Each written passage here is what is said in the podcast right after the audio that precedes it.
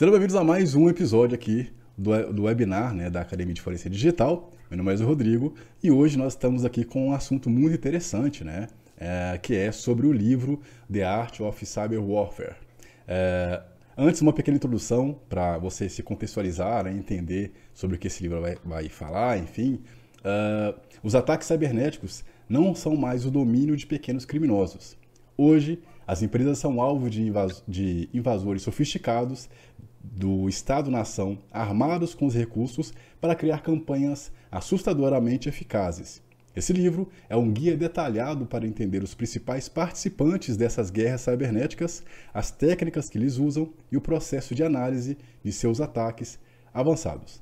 Para discutir, analisar o conteúdo e compartilhar conosco suas impressões acerca desse livro, né, que é o, A Arte da Cyberguerra, eu recebo nossos professores aqui uh, de diversos treinamentos, Kaique Barqueta e Tiago Cunha. Eles irão aí discutir suas impressões, enfim, compartilhar conosco também né, é, o que eles acharam. É, e aí, um pequeno resumo para quem, primeiro, não conhece os professores. O professor Kaique, o professor Kaique Barqueta é especialista em análise de malware e inteligência de ameaças, bacharel em Direito, pós-graduado em Perícia Forense Computacional e Perícia Digital e Segurança Cibernética. Blue Team, pesquisador de novos operadores de ransomware e outras ameaças cibernéticas. Professor aqui na Academia de Forense Digital, nos treinamentos Volatility 3 para análise de memória voltado à identificação de malware, análise de malware starter, que esse treinamento é gratuito e o link vai estar na descrição para você que tiver interesse, análise forense de malware, que é um treinamento mais completo, e investigação de ataque de ransomware. Todos esses treinamentos vão, estar, tá, vão, uh, vão ter os links na descrição aqui do, do webinar, né? E agora falando um pouco sobre o professor Tiago, ele possui mais de 10 anos na área de segurança da informação, atuou nas áreas de defesa cibernéticas, inteligência de ameaças e segurança ofensiva e vai compartilhar conosco aí a respeito também uh, da questão do livro, tá? E ele é professor aqui uh, do treinamento de Bootcamp de Thread Intel. Vou mudar minha tela aqui e agora eu vou receber os professores, né? Sejam muito bem-vindos aí a mais um webinar pela Academia de Forense Digital. E, cara, uh, o show é seu. Maravilha. Obrigado, Wesley. Obrigado, Kaique, pelo presente de vocês. Obrigado, pessoal que está acompanhando a gente aí na live. Né? Vamos comentar um pouquinho do que, que é esse livro, né? É, dando até uma introdução para quem já segue o Kaique aí, né? Já me segue. O Kaique ele postou um tempo atrás, né? Que ele tinha terminado de ler esse livro. Eu já estava lendo esse livro na época. E eu falei, putz, legal. Tive algumas impressões né, interessantes sobre o livro, né? Inclusive o livro tá, o livro tá nas descrições, tá? Quem quiser Sim. fazer aquisição. É, o livro é muito bom, acho que recomendo, é, recomendo bastante. Não encontrei tradução para português, tá? Português brasileiro, nem português de Portugal, a princípio. Então vai ter que ler inglês, tá, pessoal? é, bem, para quem quiser acompanhar o livro aí, o, foco do livro ele menciona bastante o que, é nation state attack, né? Então, ataques de nação. Então, basicamente, o que, que o que, que consiste o nation state, né? As nações, elas têm interesses, né, dos quais esses interesses, eles podem ser geopolíticos, estratégicos, financeiros, econômicos e por aí vai, né? E os interesses da nação, eles drivam, né, ou, ou eles direcionam a nação para que ela execute é, manobras específicas, ou se ela tinha um planejamento específico de uma atuação em outra nação, é, que aquela atuação que ela tenha, né, ou que ela ocorra naquela, naquele momento, de algum acordo socioeconômico, de taxa, de importação, de exportação, etc., tipo de movimentação não acontecer pode prejudicar ela. Então, toda nação ela tem a sua movimentação para que seja beneficiada de algum, é, de algum motivo, né? Não à toa a gente tem, por exemplo, o conjunto BRICS, que junta algumas nações ali, Brasil, Rússia, Índia, é, etc. E eles têm um acordo é, socioeconômico no qual é, traz grandes vantagens para eles. Né? Olhando dentro desse quesito, tudo que puder gerar algum tipo de problema, você pode correlacionar ali né, a, atividades que eles precisam executar. Ataques de nação são basicamente ataques que miram gerar algum tipo de vantagem, fazer algum tipo de coleta de dados sigiloso de outras nações e por aí vai. O que geralmente eu uso de exemplo é quando você olha para o passado, né? No governo da Dilma Rousseff, a gente teve ali o pessoal dos Estados Unidos grampeando o que era as movimentações dos aparelhos, ligações que ocorreram, etc. Então, é fazer um paralelo ali, aquilo foi um ataque nation state, né? Para vocês verem, a gente teve é, nosso chefe de Estado executivo, né, a nossa presidente na época, tendo o celular invadido. Né? É.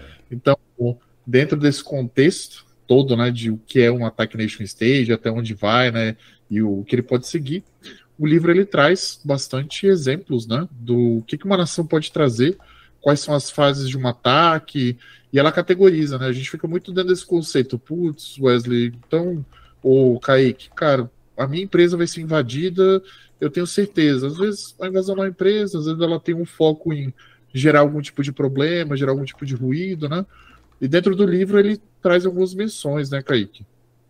Você Exatamente. Um Exatamente. Aí agradecer, né, o, o Thiago aí ter criado essa, essa ideia da gente é. trazer esses comentários do livro. Cara, é, é assim, a gente pensa muito aqui no Brasil, por ser um país mais tranquilo, digamos assim, que a gente não vive essa realidade, né, de cyberespionagem, de Estado-nação atacando uma outra, né? Mas ainda é real, isso acontece, acho que por interesse de países, é, e é muito comum, né, os países precisam mostrar determinadas forças, precisam saber o que aquele outro país está e é, acho que como exemplo, assim, vou até você citou do, do, Brasil aqui, mas a gente também tem a questão da guerra da Ucrânia e da Rússia, né? Ali Sim. foi uma questão de, não uma cyberespionagem, mas aí já é um cyberataque, mas meses antes de, de, acontecer aquele determinado ataque, né, de, de iniciar ali em fevereiro de 2022, os caras já estavam implantando vários wipers em vários bancos que estavam é, da Ucrânia, tinha em, em servers ali de governo, né? Tudo causando a destruição. Então, cara, é muito evento que acontece que a gente não acaba não vinculando com Estados-nações. É, eu, particularmente, penso muito nisso. Talvez a pessoa fale, pô, teve um incidente de segurança assim e tal, e você começa a pensar, né? Principalmente depois do livro, recomendo essa leitura, que aí você começa a pensar, pô, mas será que o cara não atacou com o intuito, né, de prejudicar, sei lá, uma nação? Qual que é o real motivo desse cara? Será que o cara tá atacando, sei lá, politicamente, não tá? Né? Quando eu digo politicamente, não é politicamente interno do país, é politicamente países contra países. Então, cara, é real, né? É real mesmo, assim. Tem vários exemplos, né, Thiago? Não, com certeza. O que a gente pega dentro desse contexto, né, igual você comentou da guerra da Rússia e da Ucrânia, é, nossa, mas isso é, é um mundo à parte, a gente não vê isso no dia a dia. Quem lembra aí no início da guerra, o pessoal da Ucrânia tentando recrutar pessoas para o exército cibernético delas, né? Dentro Exatamente. do tão aplicativo que você usa no dia a dia, né? É algo que você para para analisar e você fala, caramba, cara, mas tá tão distante a guerra da gente, né, fisicamente falando, mas ao mesmo tempo ela tá tão próxima, né? E a gente pega aí, o próprio Kaique já fez alguns reportes ali, aconselho fortemente quem quer, ou quem é ou não da área de tecnologia, mas quiser acompanhar ali, né? Eu brinco que a parte de geopolítica, ela opera muito forte dentro da cela de inteligência, porque qualquer movimentaçãozinha que a gente tem de governos ou de pequenos grupos, eles afetam grupos maiores, ou até mesmo ameaças que acabam mirando é, empresas, pessoas, né? Modos operantes de ataque, vazamento de código, por aí vai. Né?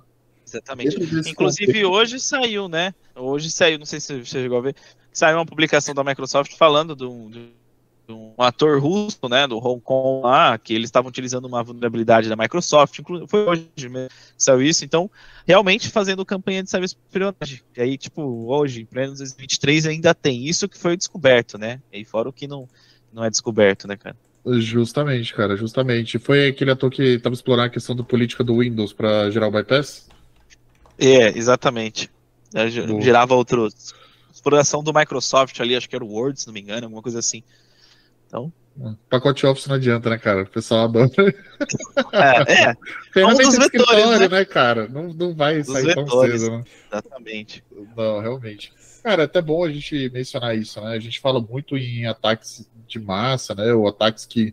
O, o, a moda hoje, né? É ransom. Então, se você for procurar ali, todo mundo vai querer discutir, ah, o ransom, por quê? Porque a gente teve basicamente o Porto de Santos parado por causa dessa brincadeira, né? A gente teve ali grandes empresas que ficaram reféns, né? Tiveram seus dados sequestrados, etc. E com toda razão, as pessoas ficaram assustadas, mas tem um ataque que saiu de modas, por assim dizer, né? Que é o DDoS, né? Você vê hoje ataque de DDoS ainda, mas a moda do DDoS, entre aspas, principalmente em grandes mídias, ela acabou sumindo, né? Ela está um pouquinho apagada. Dentro do livro é interessante porque ele menciona o que ele chamou de é, the ten, the, como é que era? The ten rainy days, né? Os 10 dias de chuva.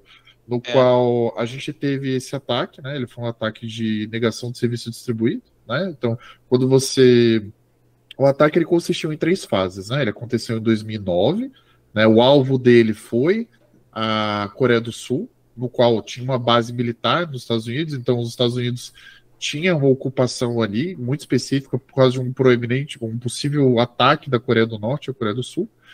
E aí você teve é, esse ataque ele foi dividido em três fases, né? Então, a primeira fase foi a infecção de botnet.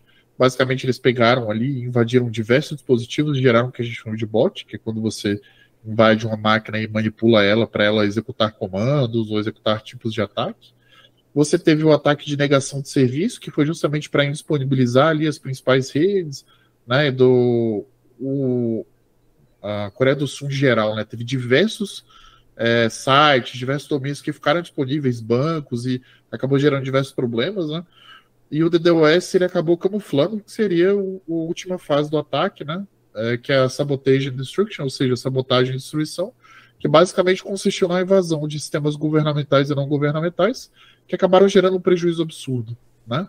Então a gente está falando de 2009, parece que faz muito tempo, né? Ainda mais por causa da Covid, né? Que o Covid foi dois em, é. em 20 anos ali.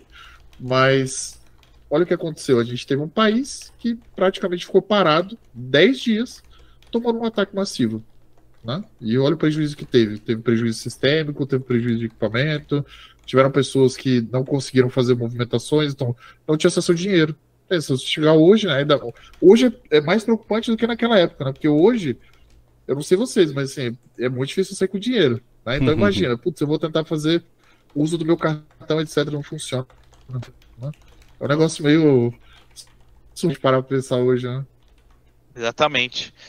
Exatamente, cara. Então, assim, comentou essa da negação de serviço. Imagina o, o, governo parado por 10 dias, né? Quanto isso não, não gerou prejuízo? A gente teve. Você lembra, falou da pandemia, mas se eles lembram da questão da greve da, que teve dos caminhoneiros, uma simples greve que afetou aí, sei lá, não lembro quantos dias foram, um abastecimento em uma dezena de cidades. Imagina o sistema, você tendo combustível e não tendo um sistema para abastecer, para distribuir na bomba. Cara, é, é, é, bem parecido, né? Acho que bem complicado isso, né? É, e pega o nosso dia a dia, né? Porque gente, querendo ou não, são coisas básicas que a gente precisa ali no dia a dia. A gente não tem acesso. O que, que vai adiantar, né? Uma das coisas que é até curioso a gente parar para pensar, a maioria, a maioria dos atores que a gente olha hoje, APTs, né? é, ou a gente olha para principalmente nation state, patrocinando o tipo de ataque, são ataques que envolvem infraestrutura, né?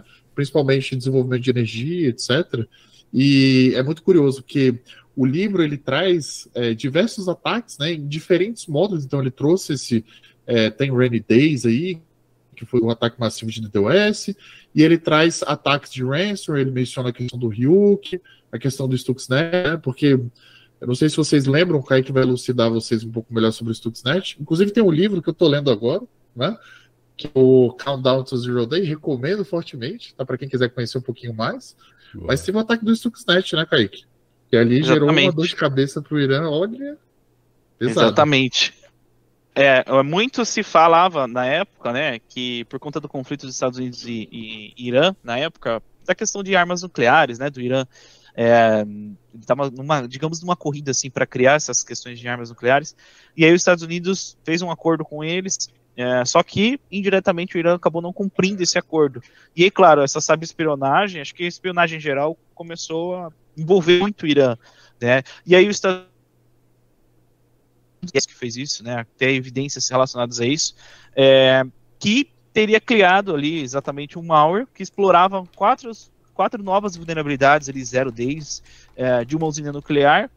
E aí, o que, que ele fazia? Ele praticamente ele desacelerava aquele reator, né? O, o para virar aquele enriquecimento de urânio, as turbinas precisam girar numa determinada velocidade. E aí, claro, esses cyber, né, esse, esse pessoal que atacou uh, essa usina, eles sabiam disso. Eles precisavam dessa questão de nuclear, né? Então você já começa a levar um nível de conhecimento muito, a, mais, muito maior, né? Muito mais alto assim é, pro, do que um ataque comum do dia a dia, né? Então de uma organização, os caras precisavam conhecer essa questão da centrífuga, explorar essas vulnerabilidades, alterar a rotação delas, né? Então ela diminuiu a rotação e acabou não gerando esse enriquecimento de, de urânio, então não gerava aquelas partículas para criar a, a, determinada bomba ali, né, nuclear que eles estavam utilizando. E aí o engraçado é que é, muitas das evidências, quando foram analisar, inclusive a Microsoft foi acionada para analisar junto é, a questão do Stuxnet, foi que, é, em tese, esse malware teria se infectado, teria se propagado na rede, na infraestrutura ali da usina, por meio de um USB. Então entra muito daquela teoria, pô, será que os caras não largaram um monte de USB ali perto da usina, na frente da usina, e algum colaborador foi lá e, né, quero ver o que tem nesse dispositivo e tal.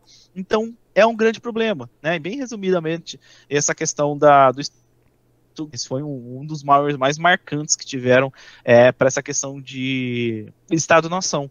E aí um ponto bem bacana que dá é, desse livro, pelo menos é, para você aplicar no dia a dia, voltado a malware, voltado a threat intel, voltado a resposta a incidente também, é que muitos insights começam a aparecer. Por exemplo, quando você está analisando um determinado malware, você começa a observar a data e a hora de compilação desse malware. Então, por que, que, eu, que eu digo isso? Pô, se o cara compilou num horário em que é um horário comum de trabalho, né? Porque, claro, quem é do governo também tem um horário comum de trabalho de segunda a sexta-feira, né? Vamos supor aqui no Brasil. Então, o pessoal trabalha de segunda a sexta, sei lá, das nove às cinco, das nove às oito, o que seja. E você consegue é, verificar isso, né? A data de compilação. E aí você, sei lá, tem registro de log é, de acessos do sistema você começa a comparar, fazer uma timeline de acessos que esse cara fez. Sei lá, o cara acessou sempre segunda, terça, quarta, quinta, sexta. Pô, sábado domingo o cara não acessou. Alguma coisa tá errada, né? Os horários tal. Então o livro ele foi muito bom para te dar esses insights para você pensar e falar assim, pô, nesse incidente que eu estou trabalhando, nessa amostra que eu estou tendo aqui para analisar, a empresa que eu estou atuando, né, a organização que foi vítima ali, será que ela poderia ser alvo de um Estado-nação? Né, quando eu falo de extradação, não Brasil, mas de outros países. Né? Então, esses insights que eu achei bem bacana. É, o John conseguiu reunir muito essa questão do livro aí, eu achei bem bacana isso, cara. Bem bacana isso. E aí, Thiago, o que, que você acha, assim, quais, sei lá, cara, as outras percepções que você teve te ajudou, assim, cara? Porque eu lembro dessas que foram marcantes por conta disso, né? De falar, pô, sei lá, eu não tinha esses insights antes, assim, de Estado-nação e tal. E isso me ajudou um pouquinho é, em alguns incidentes, inclusive. Ah, não, com certeza, cara. Referente a essa questão de incidentes, né? Eu fico até brincando, cara, que o pessoal que fez o treinamento, né? Eles foram bem. Não, cara, e, e a parte de. É, só dando um gancho, tá, pessoal? Que o meu treinamento aconteceu agora, na última semana, né? E foi muito engraçado, o pessoal tava foito ali. Não, que a gente vai fazer análise. Eu falei, não, cara, calma. A gente vai analisar malware. Se quer analisar malware, eu tenho um cara para isso, eu caí. Né? eu entro muito mais no contexto de análise de ameaça, Reddit e tal. É muito engraçado porque é, como o Red Team falando, né, vou, puxar uma veia aqui que é parte de Red Team, começou a me dar insights de padrões de ataque, né, que não são novos, né, né mas olhando para dentro de um contexto, putz, será que eu consigo emular desse jeito? Ou será que eu consigo fazer esse endereçamento igual o cara fez, ou, ou preciso de um recurso a mais, né? É engraçado que até que alguém faça, você não tinha aquela ideia. Né? A partir do momento que você tem uma ideia de que alguém já executou, você fala, putz, isso aqui eu não pensei. Deixa eu anotar aqui no meu caderninho, né? Então é, é, muito curioso, cara. O livro ele me deu vários insights disso aí. Um dos insights que ele, que ele me deu também foi. Ele tem um capítulo, se não me engano, é o capítulo 3. Ele aparece Human Driver Ransomware, né? Então ele. O que, que o drive um ransomware no contexto de humano, né? A gente tinha muito o contexto de ransomware ali que ele era focado só na exploração, né? De, de execução de exploração de vulnerabilidade, tudo drivando no, no que seria a lógica padrão de uma exploração. E aí você vem famílias de ransomware ali, que na realidade eles estão focando mais no lado de social engineering, focando mais pro lado humano. Então, como que eu consigo conduzir, ou quando eu faço um ataque específico, né, o que eu consigo drivar ou direcionar aquele ataque naquele contexto? Putz, será que eu consigo gerar um e-mail? Igual você comentou, Kaique, putz, veio pelo Word. Cara, é batata, assim. Você vai olhar, a maioria dos ataques que tem hoje é pacote Office, cara. Por quê? Porque as pessoas utilizam. O Excel sempre está fazendo jabá aqui, mas a maioria das pessoas trabalham é, em grandes empresas, corporativas, cara, vamos utilizar o Excel para fazer algum tipo de processamento, vamos utilizar algum tipo de macro para gerar gráfico, né? E por aí vai. Então acabam sendo alvos, né? Não tem muito para onde você fugir. Né? Eu, eu acho engraçado que você vai olhar um computador hoje para comprar, né? Por padrão ele já vem com Office, né? Aí depois de um tempinho você tem que pagar a licença ali. Só que aí você vê as pessoas olhando para esse contexto e falando: ah, e se eu baixar aquele pirata? será que não vai dar nada, né? E aí, igual o Caí comentou, putz, você tem o, o, o atacante, né? Que ele está ele tá visando um, um, alvo específico, então ele vai visar, é, sei lá, empresa X, né? Que eu usei de exemplo lá no meu treinamento. É, cara, ele vai atacar a empresa X, ele vai ter os horários dele ali, ser um, um, grupo, se for um grupo, ou empresas, por assim dizer, ransom, e você vai ver que ele tem os horários de execução dele ali, né? Ele vai ter o horário que ele vai continuar, quando a gente está falando ali de, de grupos, etc., grupo ativista. Sim, então, vai dormir, mas ele não tem o horário fixo, né? Igual o, o ataque do Nation State, que você, vai, você vê certinho ali a conectividade, né? Então, nossa, final de semana o cara não acessou, né? Aí foi tomar Exatamente. uma cerveja, foi dar uma volta. Exatamente, uma constância, né?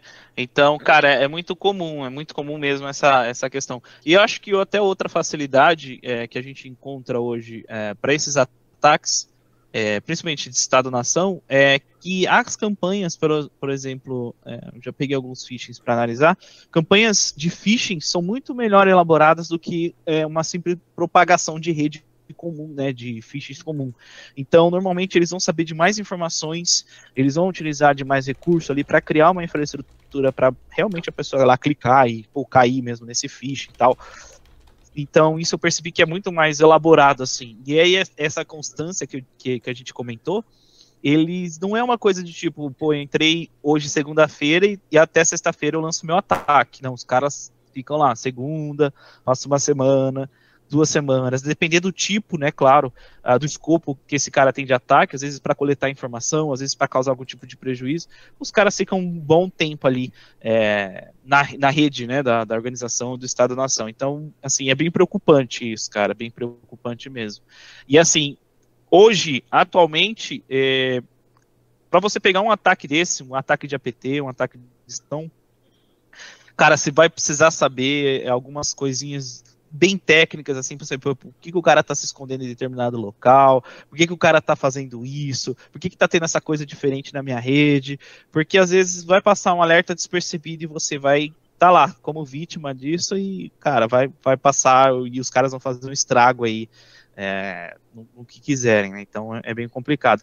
Eu achei legal, você comentou, né, a gente estava conversando é, diretamente aqui a questão do, do MISP, né, de usar plataformas de compartilhamento de ameaças, cara, isso é uma mão na roda, cara. Mão na roda de ter integração com as organizações e coleta dali, coleta dali.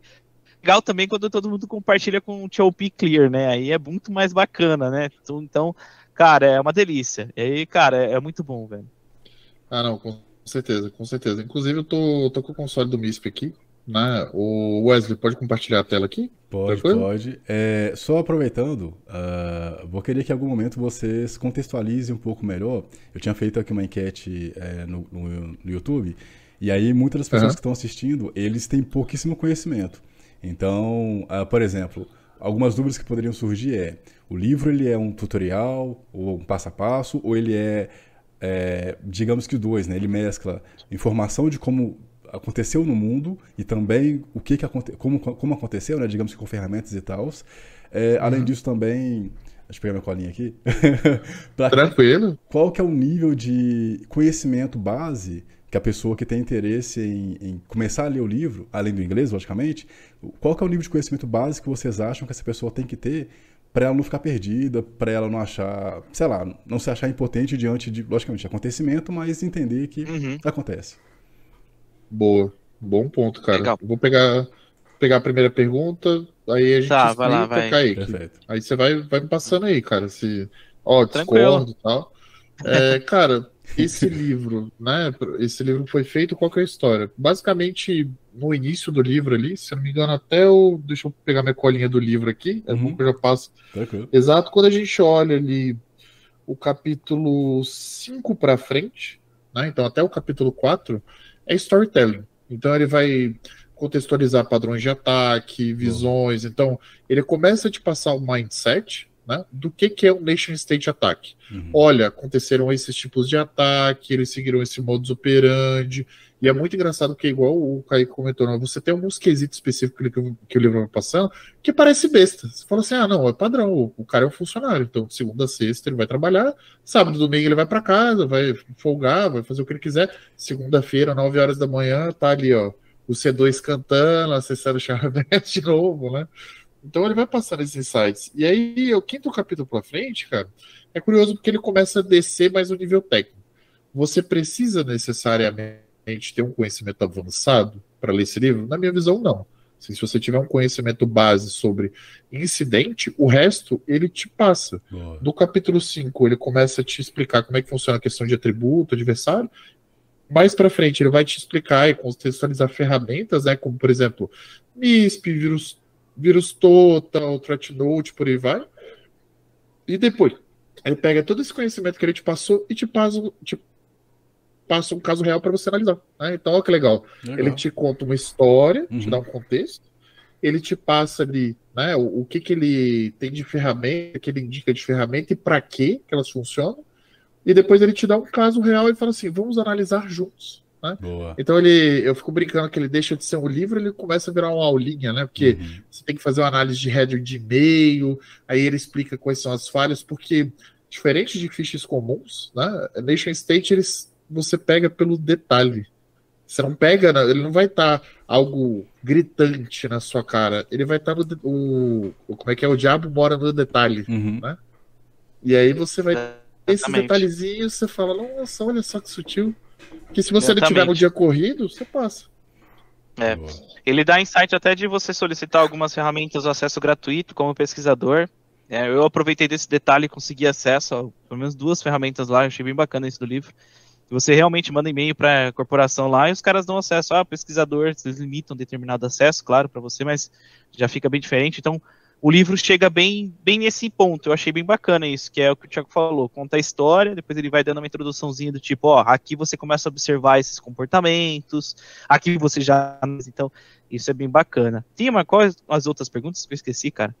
É, a outra é a questão de nível de dificuldade do livro. O que, que você acha, Kaique? Nível você de dificuldade, cara, na minha... pro para ler o livro? Eu acho que não, né? Não, não. É, eu acho que no, no nível, assim, iniciante, iniciante já dá para pegar, porque ele apresenta muito bem as ferramentas. Claro que ao mesmo tempo que você está pegando, por exemplo, as ferramentas do livro, a gente, eu recomendo fortemente você tá lá fazendo e fuçando às vezes vi até outros artigos no Google é, sobre essa determinada ferramenta para você conseguir extrair o máximo possível.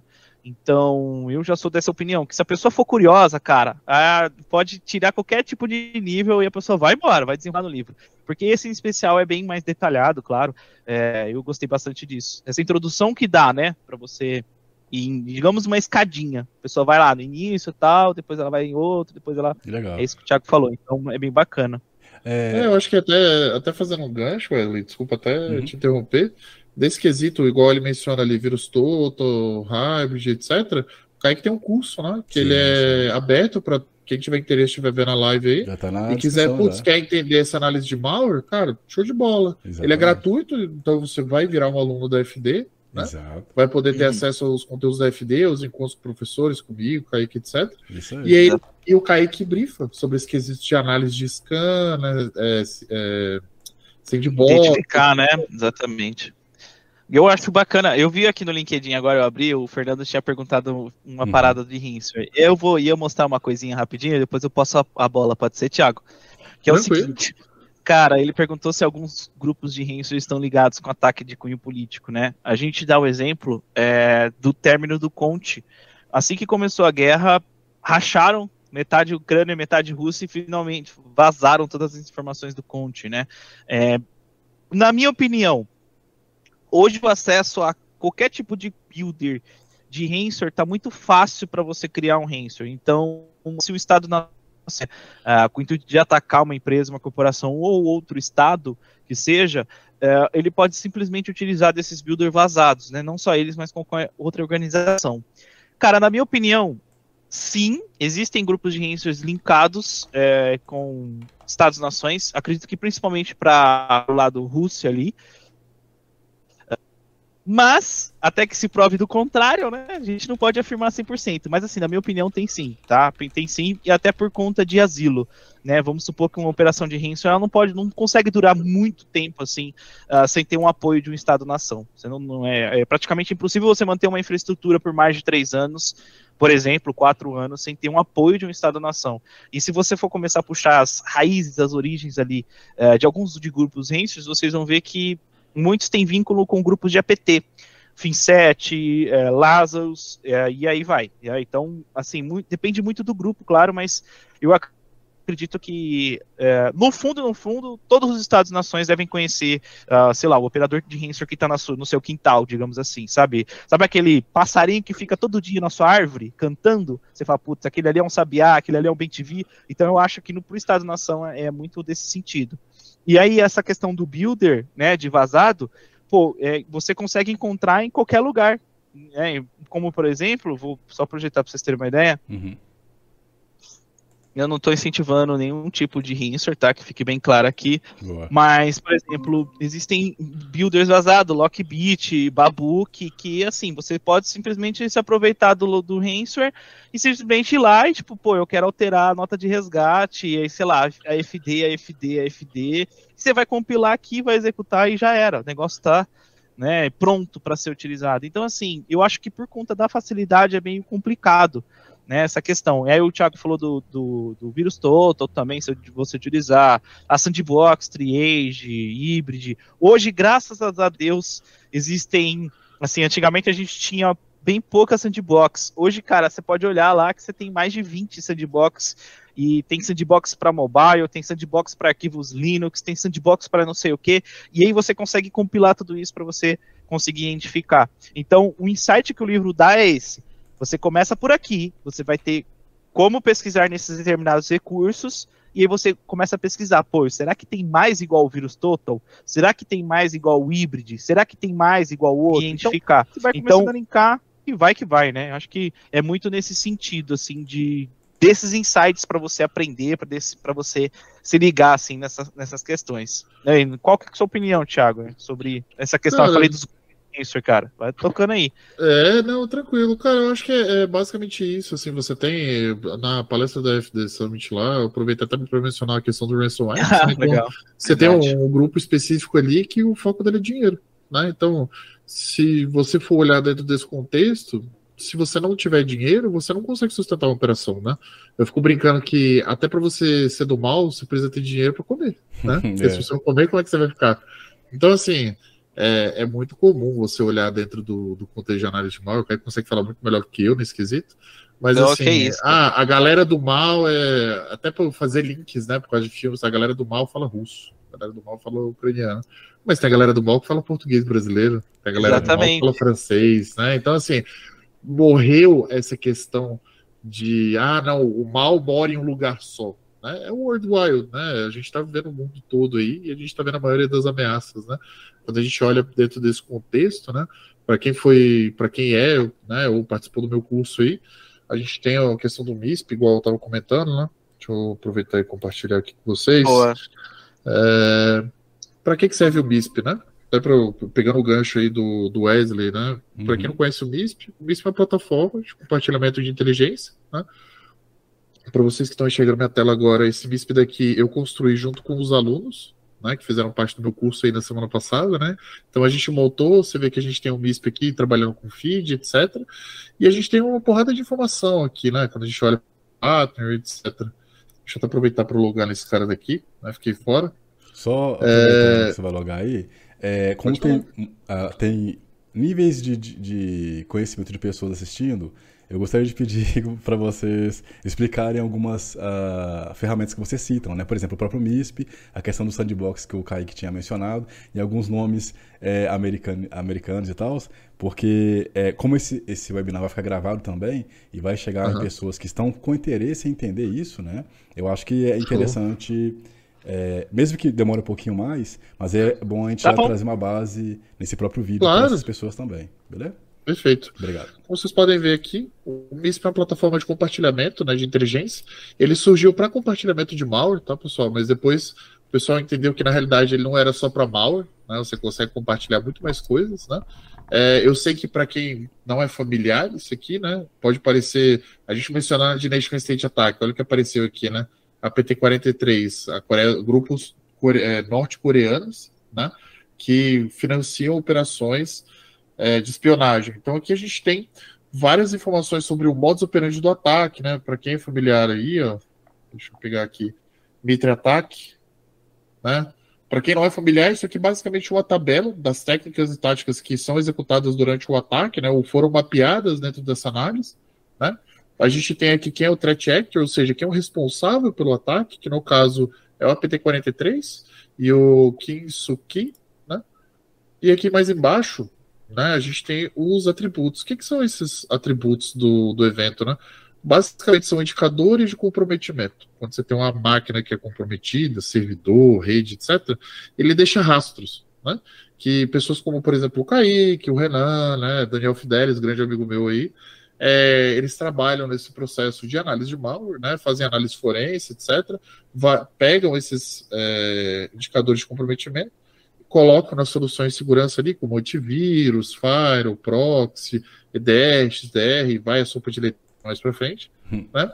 E garantem que se esse cara bater novamente na rede ou, ou colocam como vacina, ele detecta e bloqueia o artefato malicioso, o comportamento e informa, né? É, basicamente, isso aqui é um, um, relatório de inteligência sobre uma ameaça específica, né?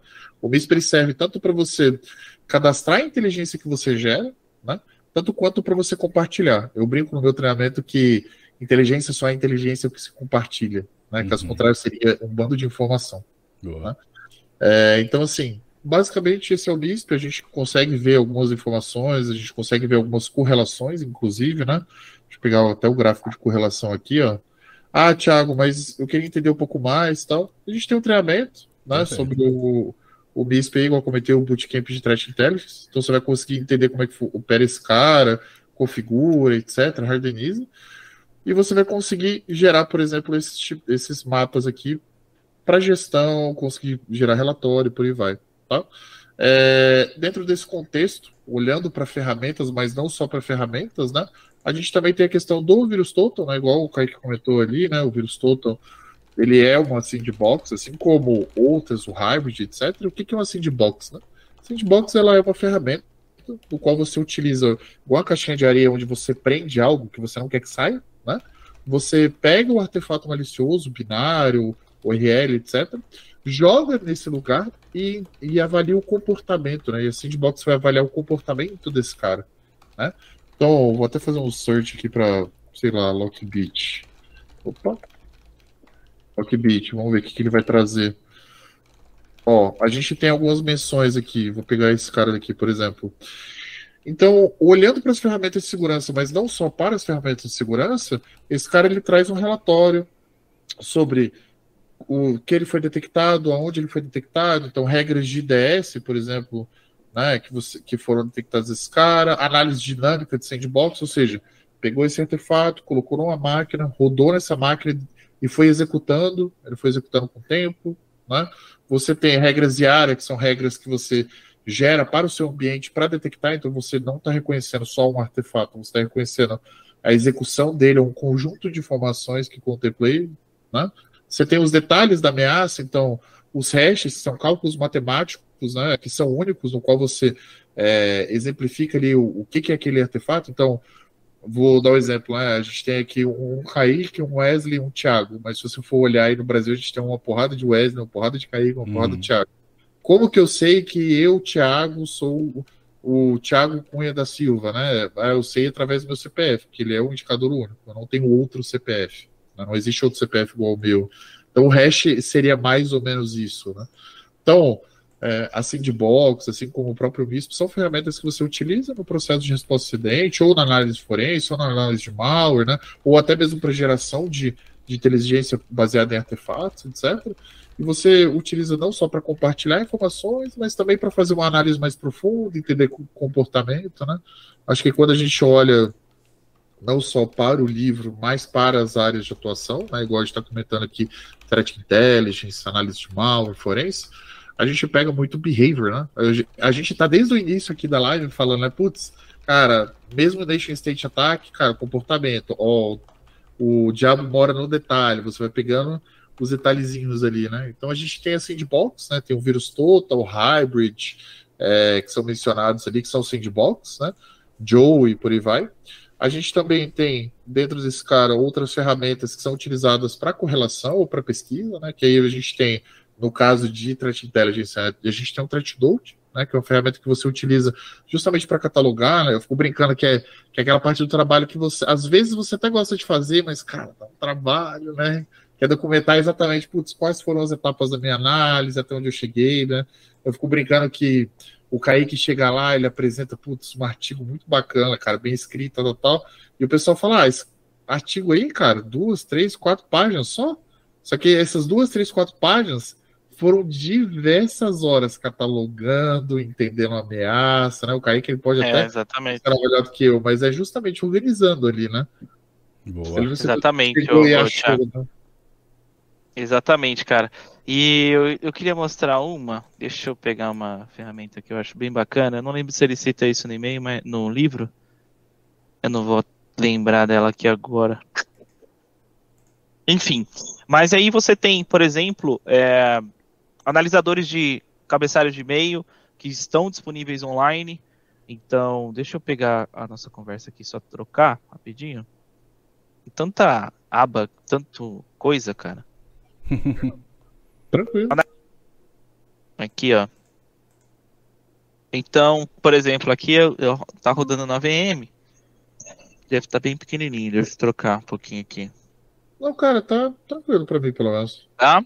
Uhum. Não sei se não tá um é... pouco achatado, mas tá, tá tranquilo. tranquilo. Tá. Então, o Thiago falou do vírus Total. Tem outras ferramentas como o Hybrid, que é a própria sandbox. E o legal que a gente tem aqui é o seguinte: você consegue pesquisar é, quando você, sei lá, está investigando algum determinado grupo de APT, você está investigando algum determinado grupo. Uh, você consegue ver quais foram as últimas submissões que, esses, uh, que foram feitas, tanto no Triage como no Raining Room também você consegue saber qual é, foram as últimas submissões. É, você tem analisadores de header, você colocar no Google direto aqui. Então, header analyze, vocês vão ver que o Toolbox é uma ótima ferramenta para analisar esses headers. Né? O header é você extrair algumas informações do cabeçalho de e-mail ali para você conseguir analisar. Deixa eu pegar o outro que tá, tá aberto, já fica mais fácil. Eu vou até pegar o gancho que você comentou aí, Kaique. É, o Run, fico brincando que é o meu queridinho, cara, porque de todos os sandbox que a gente tem disponível, na minha visão, tá? Ele, o Run é um que eu gosto bastante porque você tem interação em tempo real. Então você está executando ali o artefato e você pode interagir com ele, pode acessar o site, Sim. pode jogar um outro hash, pode baixar o sample novamente. É, cara, é muito legal. Pode mandar coisas para sandbox, né? Exatamente, cara. Então, a, uma das utilidades do Room é isso, né? E você consegue baixar. Cara, para mim aqui, o bom desses compartilhamentos são que você pode baixar, cara. Então, assim, é sensacional. Então, por exemplo, aqui o Google próprio disponibiliza uma ferramenta deles de analisar um cabeçalho que venha do Gmail, né? Um recebimento de Gmail. Então, você colocou aqui, ele vai te dar um resumo de todos, uh, de quem foi que mandou, quem foi que saiu. Então, por exemplo, aqui, deixa eu pegar um header para vocês terem uma ideia. Isso aqui é um header de um phishing, se não me engano é do próprio livro aí. Você consegue analisar o cabeçalho? Ah, ele não trouxe porque não está organizado. Deixa eu pegar um outro cabeçalho para gente aqui, peraí. Então ele traz, essas ferramentas costumam trazer para gente é, esse quesito, né? De você ir lá e fuçar. Oh, não está trazendo, deixa eu pegar outro.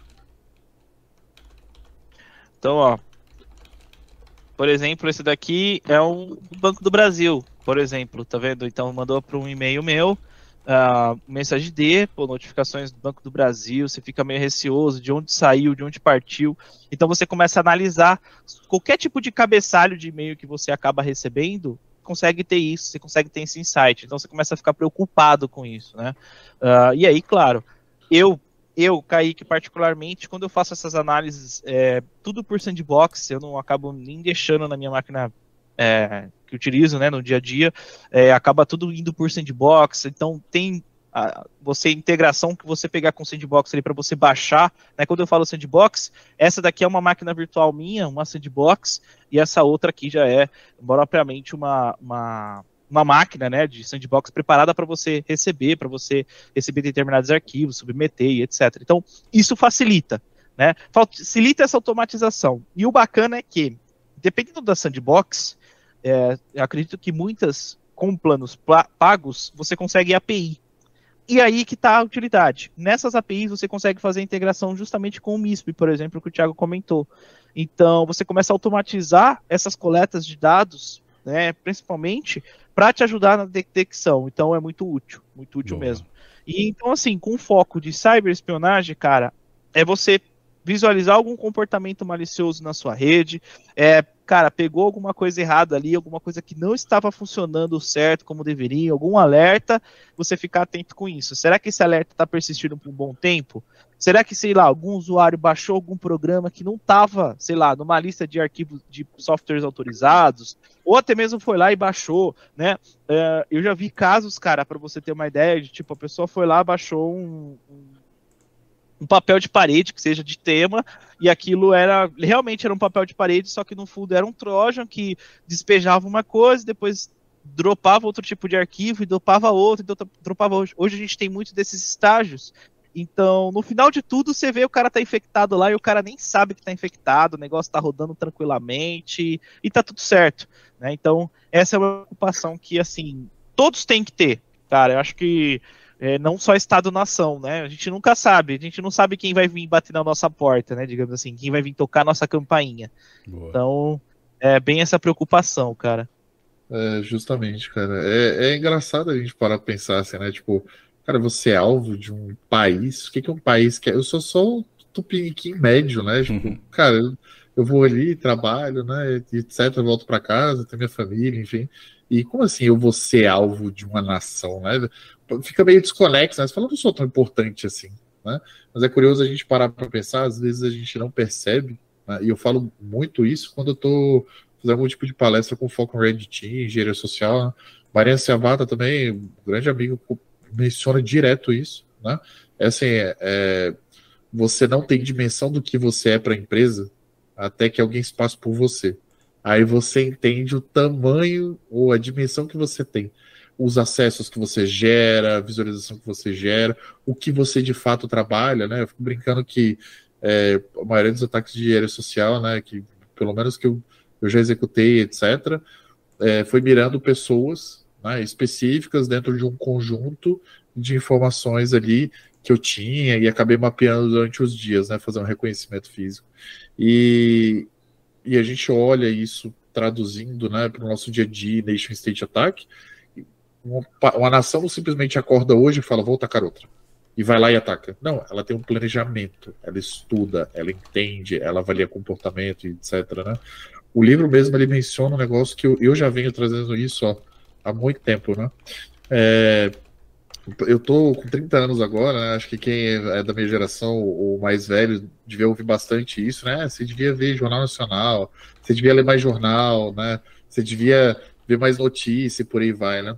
Fico brincando hoje que o, a notícia de hoje ela é mais no Twitter do que em qualquer outro lugar, porque o Twitter Exatamente, cara. ele força você é, a diminuir a informação, né? Então você tem um conjunto específico de caracteres ali e você tem dinamismo, né? Então o próprio livro menciona o TweetDeck como fonte aberta de OSINT, né? Ele menciona sobre o OSINT, né? Para quem não conhece, os OSINT são fontes de inteligência aberta, no qual você pode ter acesso sem custo, sem restrição, etc.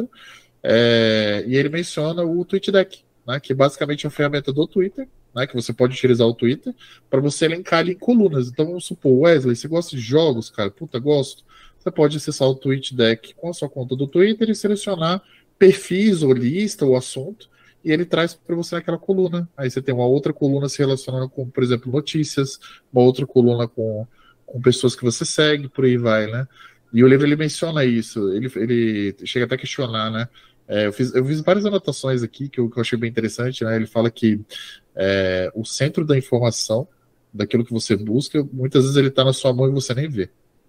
Né? Então, cara, o Twitter tá aí. Né? Eu, eu, não sou um usuário assíduo do Twitter, etc. Vocês vão me encontrar aí no, no Twitter se procurarem pelo meu nickname. Mas, cara, é uma fonte aberta que hoje você extrai a maior parte das informações. Né? Então, vou, vou pegar o gancho aí da empresa que o Kaique trabalha você tem lá o pessoal da SH publicando, cara, primeira publicação que você vê é no Twitter. Quando você vê alguns. Oh, Kaique a equipe dele fez um reporte referente ao ameaça. Cara, Twitter direto. Por quê? Porque Sim. ele reduz a quantidade de informação, então você consegue ter mais dinamismo. Né? É, você falou do pago, né? Cara, eu precisei pagar, cara, porque o que eu vejo diariamente de feed passava de 800 publicações, não tinha jeito, cara. precisei pagar, cara. Então o zoinho fica aqui o dia inteiro assim, ó, só descendo, descendo, descendo. E então, claro, interação, quando você tem necessidade de fazer interação, uh, por exemplo, até com ator de ameaça via Twitter, cara, você vai me fazer interação, então não tem, não tem, não tem jeito, claro, com o PSEC, né? Todos esses uhum. requisitos, mas assim, é, cara, é, é, é, bem importante esses ataques, a gente ficar bem atento quanto a isso. Muito importante mesmo. É, Opinião não, minha, assim, né? Cara, é. eu vou compartilhar dessa área. Legal, não, mas cara. é, cara, você, você olhar dentro desse quesito, né? Igual eu falei, o livro mesmo menciona, pô, a informação tá aí na sua mão e você nem sabe, né? Então, o legal do livro é que ele te traz essa visão. Tipo, cara, você não precisa ser, nossa, sou cara, consultor em Blue Team, faço resposta acidente. Eu, mano, pego, faço engenharia reversa, análise de malware, sou muito foda. Não, você pode começar baby steps, sabe? Exatamente. Aí você fala, pô, Thiago, é igual a gente comentou lá no início, né? Pra quem é esse livro, né? Eu acho que esse livro ele serve, primeiro, para as pessoas que têm interesse, né? Entender como funciona nações atacando nações, né? Ou nações atacando empresas, outros alvos.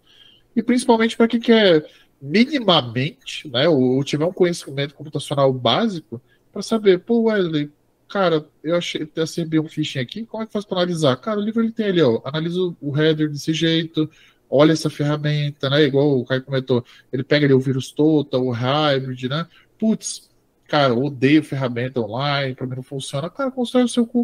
Tá? Pega lá, faz a sua sandbox. Exatamente. Trabalha na sua sandbox, né? Se você quer ter esse nível de confiança e tal. Ou então, pô, Wesley, cara, você estudou, você faz exposto acidente, agora você quer ir para Intel, quer correlacionar as informações, etc. Cara, você tem o threat load para elaborar ali a sua análise, você tem o é, investigation tracking, que você pode fazer os links e correlações, você tem o próprio MIS, porque é uma plataforma open source, então você não tem custo para instalar ela e usar, né? E aí vem o detalhe, né? Quando a gente olha para esse tipo de ataque, né? Acho que o Kaique deve estar tá cansado já de receber esse tipo de pergunta, Kaique. Do quê? Cara, superfície de ataque. Que ferramenta que eu uso, como é que eu olho, putz, cara, minha empresa está suscetível ou não, né? O livro ele traz algumas, né? Traz um, um bom recon poupa muito tempo para quem está atacando, né? E aí é justamente isso, é, poupar o tempo também para quem está defendendo. Se você tiver o inventário de todos os seus ativos com CVS que tem que atacam é, todos os domínios, subdomínios, cara, isso já facilita muito é, para você começar a controlar essa controlar sua superfície, né? Não deixar outras superfícies abertas.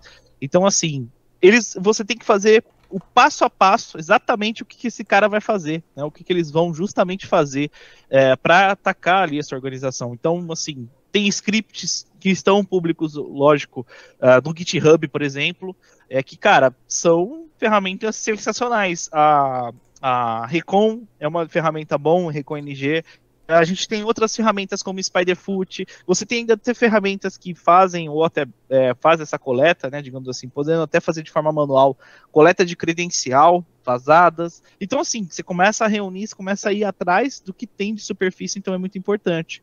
Né? Eu acho que eu citei assim duas que eu tô comumente vejo e às vezes utilizo elas. É, daí você tem mais, Thiago?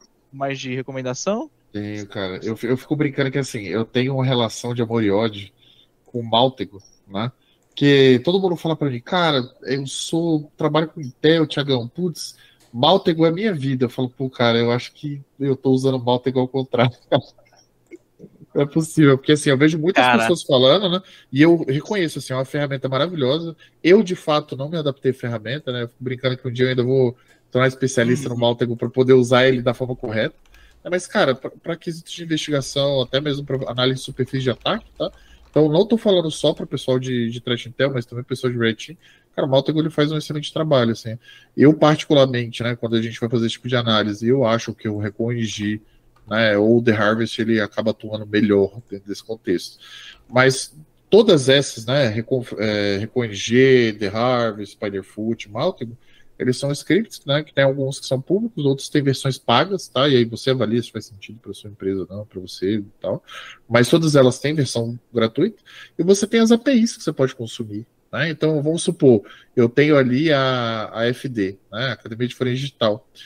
Como é que qual que é o e-mail né, da FD? Ou como é que eu posso puxar o e-mail? Você, por exemplo, utilizar um Recon ou The Harvest, usando um, site chamado Hunter.io, você consegue ver se existem pessoas que estão utilizando o e-mail corporativo para fazer outras atividades, etc. Né? Ou então você começa a analisar os perfis, a gente para de olhar só aquele ah comum, né? Você vai entrar em discussão. Para mim isso daí eu, eu vou brincar que é quase todo dia, né? Porque tanto prestando serviço para fora, como trabalhando em outras empresas, como eu já fiz, é, com a parte de Red Team, Pentest, cara, mas o que, que, que, você usa para achar? Você achou um servidor exposto? Não, não precisa achar um servidor exposto. Eu preciso de um serviço disponível e pessoas que acabaram não seguindo a política da empresa. Acabou. Né? Dali para frente eu faço a festa. Né? Então, foi o que eu falei: no detalhe mora o perigo. Né? Então, pô, Tiagão, mas como é que eu faço para fazer essa análise perfis? Cara, são ferramentas open source. Você pode se cadastrar. Hunter é uma solução que você se cadastra gratuito. Né? Se cadastrou, tem um consumo da API, joga ali no ReconEngine, traz a lista para você. Né? A mesma Exatamente, coisa o né? Então, Exatamente. Cara, é... O Maltego, cara, ele é muito bom para você analisar é, grupos de ransomware. Eu uso bastante ele nesse sentido. É, depois que, sei lá, o cara criptografou e essa nota de resgate apresenta uma, uma carteira, eu consigo tentar, por meio de blockchain, tudo, tentar rastrear o que, que esse cara recebeu, quais foram as carteiras. Então, assim, claro que é um trabalho mais é por isso que eu falo que às vezes quando eu tenho tempo livre, dificilmente tem tempo livre, a gente tenta brincar com isso, mas é muito comum a gente usar o, Maltego para isso. Aí já entra na parte depois pós-incidente, né, para pô, realmente, quem que tá sacando aquilo, né? De onde está indo aquela aquele exemplo de pagamento. Então, tem muita coisa que dá para você vincular, né? Muita coisa mesmo. A cara do Wesley. O Wesley tá travado ou impressão minha? Não, eu tô. Ele tá ponderando o que a gente tá falando. Cara, você ficou numa cara aqui pra mim tão engraçada de tipo com medo aqui, assim, ó. Não, ah, por enquanto voltou. Ah, é, agora é, voltou. A conexão aqui tá um pouquinho instável só, mas tá dando pra ir, eu tô monitorando aqui. Tô pegando as perguntas aqui Legal, do, do pessoal. É, mas só aproveitando, vocês tinham mencionado aí sobre o Thread Intel. É, essa, primeiramente, né? Pergunta de leigo essa, essa, esse profissional, ele também atua muito com o conhecimento que esse livro, de certa forma, vai lhe dar, né? Com certeza. Exatamente. Com certeza. E aí a gente vai, tem sim, vai agregar bastante a atuação. Sim, sim, vai agregar bastante. já, perfeito. é... é... não só na lista de threat intel, tá? Só para deixar claro, assim, uhum. assim, se você está mirando esse quesito, você tem insights para analista de blue team, resposta a incidente, forense, etc. Você tem para threat intel, então você entende como funciona a ameaça, fazer um mapeamento, análise de artefato é, des, desses atores, etc. E você tem no quesito de Red Team, que foi o meu viés ali, Intel e Red Team, né? É, você acaba pegando alguns ganchos de padrões de ataque que você começa a estudar e fala, putz, não pensei dessa forma. E se eu atacasse, né? Ou, ou se eu seguisse um modus operandi, né, de, de um nation state? O que, que eu tenho de histórico ali que eu posso buscar, enriquecer Boa. minha base e tentar desenvolver artefato, por aí vai. Né? Então, você consegue transitar ali e a gente tem treinamento ali da, gratuito que, se você tiver interesse, estiver vendo essa live, né, fica à vontade. Ele tem o treinamento do Kaique, tem o treinamento sim. do Renanzão, tem o treinamento de Intel do Daniel Neri. Né? Sim, sim. Então... Já está tudo aqui na descrição já. É... Como é que está a previsão? De... Ah, quer dizer, uh, vocês acham que dá para fazer algumas perguntas aqui do, do pessoal? Para mim? Vamos lá. Tranquilo. Só antes, é, eu tinha até escrito isso já no próprio LinkedIn, é, mas para quem estiver assistindo, eu acho que tem um delayzinho, né? E quem chegou depois, é, no LinkedIn eu tinha perdido o chat. Né? O LinkedIn ele tá no processo ainda e tal. Então eu cliquei uma, numa opção é, para copiar a pergunta do, de uma das pessoas e aí ele foi no perfil e aí quando eu voltei ele limpou o chat e não atualizou. Então quem tiver, quem tiver feito pergunta no LinkedIn e eu não consegui ler aqui, manda de novo que eu leio, tá? É, aí, dada essa informação, né? O Igor Barbosa, e aí a pergunta dele mostra um pouquinho é, realmente o, o, quanto que eu acredito que, uh, primeiro, esse webinar ele tem um, um, um papel de educação muito importante para as pessoas que vão entender um pouco mais sobre a problemática que traz, o não conhecimento sobre é, cyber, ataque, enfim. É, e a pergunta dele seria: como combater um ataque de ransomware, no caso? Bom demais. É uma pergunta muito aberta, né? Mas... É que É, é, cara, vamos lá. Então, é, posso, posso dar uns resumos aqui? O Thiago, fica à vontade, quiser, fica à vontade. É. Eu acho que essa questão de conhecer a sua superfície é importante, saber quais são os ativos que estão tá vulnerável ou não, identificar as, as entradas que são passíveis ali para um determinado ator de ameaça. É, depois que você identificou isso, cara, o que, que eu posso implementar na minha rede como defesa, como método de tentar barrar, de tentar ter algo ali é, para essa execução do ransomware não acontecer, né? Seja nas suas cadeias de execução de, de entrei na rede de acesso inicial, fiz um movimento lateral, garanti uma persistência, então alguma ferramenta nesse sentido. E claro, caso porventura seja vítima desse ransomware, acione a forense, porque você vai precisar de um relatório bem elaborado, um relatório bem redigido, que vai ter que detalhar onde, como começou, quando aconteceu, qual foi a primeira, né, o paciente zero ali. Então, tudo isso é, faz parte desse ciclo de proteção. Claro que na resposta a incidente você já aconteceu, mas para prevenção acredito que é isso. Superfície, você tomar, adotar ali as recomendações mais básicas de segurança, também ir se aprofundando, né, Tiago? Então, o que, que você acha aí, Tiago? Cara, eu acho que você resumiu bem a parte lógica, né? Vou trazer a parte humana aqui. Né? Então, campanhas uhum. de conscientização são extremamente necessárias. É, inclusive, teve, teve uma palestra que eu fui dar né, sobre essa questão de ataque de rede social, etc. Uma pessoa levantou a mão e falou assim para mim, né? É, Pô, Tiagão, enxugar, é, palestra de conscientização e enxugar gelo, né? Eu fico brincando que não. É igual escovar os dentes, né? Você não escova os dentes todo dia. Às vezes você não precisa que alguém te lembre de escovar os dentes, né? porque você esqueceu, porque estava com pressa e tal. Campanha de conscientização é a mesma coisa, cara. A gente faz coisas e é comum a gente ter o hábito de fazer coisas, né? De modo repetitivo. Então, se você tem ali as campanhas de conscientização toda hora falando, pessoal, troca senha, requisitos, cuidado com os e-mails que você recebe, etc. É, na camada lógica, todas as recomendações do Kaique são extremamente aplicáveis, eu vou assim embaixo, né? E quando a gente olha para pessoas, né, que é outro fator de ataque, as campanhas de conscientização elas vêm justamente para isso. Né? Então, o que você consegue fazer com que o colaborador perceba ou ele se atente? Porque se a superfície de ataque estiver segura, se ela estiver atualizada, os hosts, posts, etc., estiverem com os, os, últimos patches e por aí vai, a única coisa que vai sobrar para o atacante é o recurso humano. Né? E se você tiver ali campanha de conscientização, etc., não quer dizer que a empresa não vai ser invadida, tá? Não existe segurança 100%. Mas você torna mais difícil para o ator atacar você. Né? Então, acho que colocar essa dica aí também de campanha de conscientização, modelo de segurança, instruir o colaborador, apresentar para ele de fato o risco, né? É algo também pertinente. Tá? Aí o resto o próprio Kaique já comentou, né? Só mais um detalhe importante, aproveitando aqui que o Mr. Tony, ele falou que o livro é muito bom, é, mas muito teórico. É, na descrição, para quem entrou agora, né? Na descrição tá lotado de treinamento aqui de indicação para você. Grande parte gratuito. Eu acabei de colocar agora o treinamento do nosso diretor e professor Marcelo Nage, é o treinamento chamado Fundamentos de Cibersegurança, como se defender contra ameaças online, né? É, além dele, tem também treinamento de, de FIR, né, que é resposta a incidentes. Eu acredito que, e aí tenho dois professores aqui para poder é, me corrigir, é, eu acredito que esses treinamentos é, eles vão te ajudar. Se você, por exemplo, está aqui, ainda está perdido, tem muito termo que mesmo os professores tentando desmistificar, ainda se você sente que precisa aprender mais, esses treinamentos vão te ajudar a ter essa base que você precisa.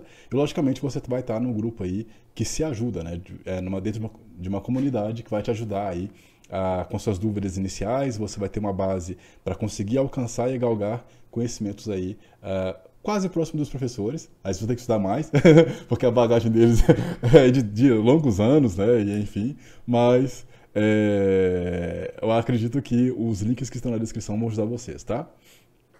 Não, com certeza, sem contar a comunidade, né, Wesley? Eu, eu, fico brincando que o que eu mais gosto da FD, assim, os treinamentos são excelentes, mas a comunidade, ela também, ela é muito boa, Sim. porque a maioria dos alunos, de fato, se ajudam.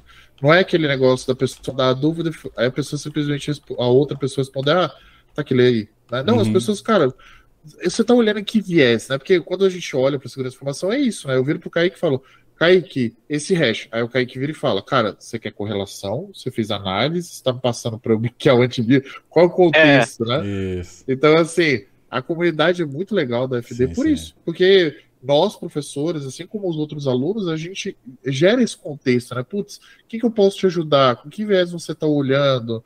Né? Ou, é claro, somos seres humanos, então a gente tem uma vida. É, eu, no meu caso, tenho filho pequeno e tal. É. é, então às vezes a gente não responde na hora, mas assim, a gente tá ali sempre tentando dar uma assistência e apoiar para não ficar só naquilo, porque como professores, né, a gente entende que a gente quer que o aluno desenvolva aquele conteúdo e de fato ele vire o nosso colega de trabalho para que mais para frente a gente possa, sei lá, acionar, cara, preciso de uma mão, ou se você precisar, eu estou aqui para te ajudar, porque o mercado de segurança é pequeno, né? Então, isso. hoje, uma pessoa começando na área, daqui a uns cinco anos ou menos que isso, a pessoa acaba virando um colega de profissão, né? Então, é isso é, é criar o senso de comunidade e compartilhar conhecimento, né? Perfeito. Exatamente. O Tony, o Tony comentou que o livro não tinha propriedade para discutir sobre legislação e tal, né? E assim, o livro ele fala bastante sobre essa questão de legislação, mas assim, cara, se o seu foco está sendo para estudar para cyber, cara, dá uma pulada. Às vezes tem conteúdos que são desnecessários mesmo no livro, mas assim, não estou falando que você não vai absorver coisas. Todo livro, toda leitura que você for fazer, você vai aprender um, a cara, nem que seja uma linha de alguma coisa nova. Eu sou muito dessa opinião.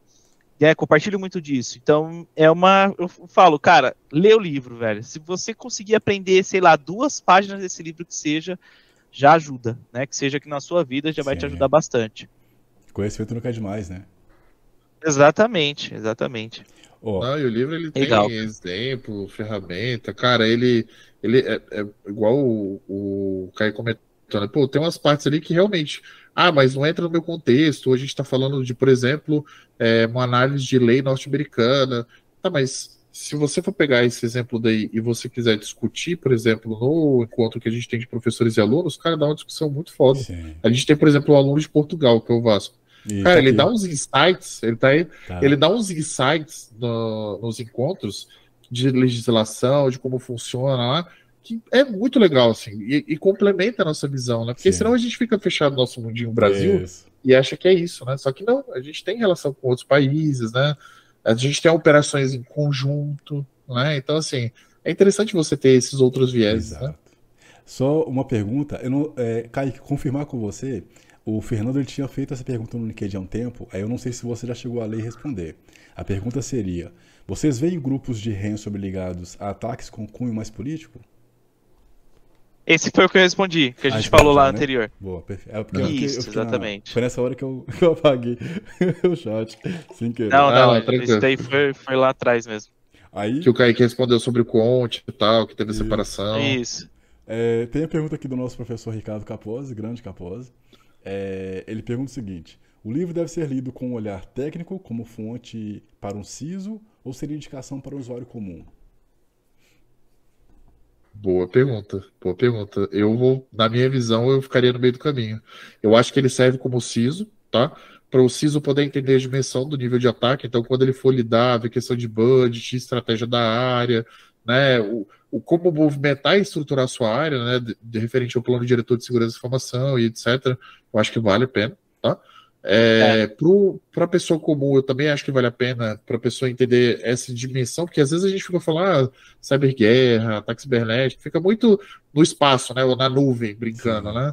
Agora, quando a gente traz para esse contexto, a gente tem fatos históricos ali de ataques que ocorreram e que saíram em grandes mídias. Né? Você no Stuxnet ele saiu em diversos jornais na época. Então, assim, é, dentro desse contexto, é justamente isso: você elucidar várias frentes. Eu acho que o, o livro, minha visão pessoal, tá, Kaique? Mas o livro, na minha visão, ele vai mais para uma área operacional, tática, mas ele dá um viés também para a área estratégica, né?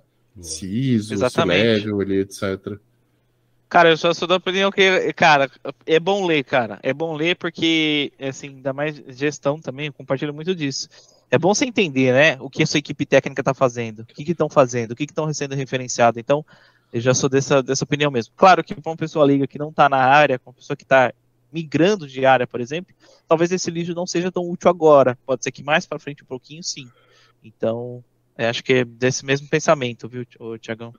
Pegando, é, pegando esse gancho que você deixou aí, sobre para pessoa leiga, quais livros vocês recomendariam para uma pessoa leiga que tem interesse inicialmente em defender a própria empresa ou, em, ou conhecer um pouco desse universo?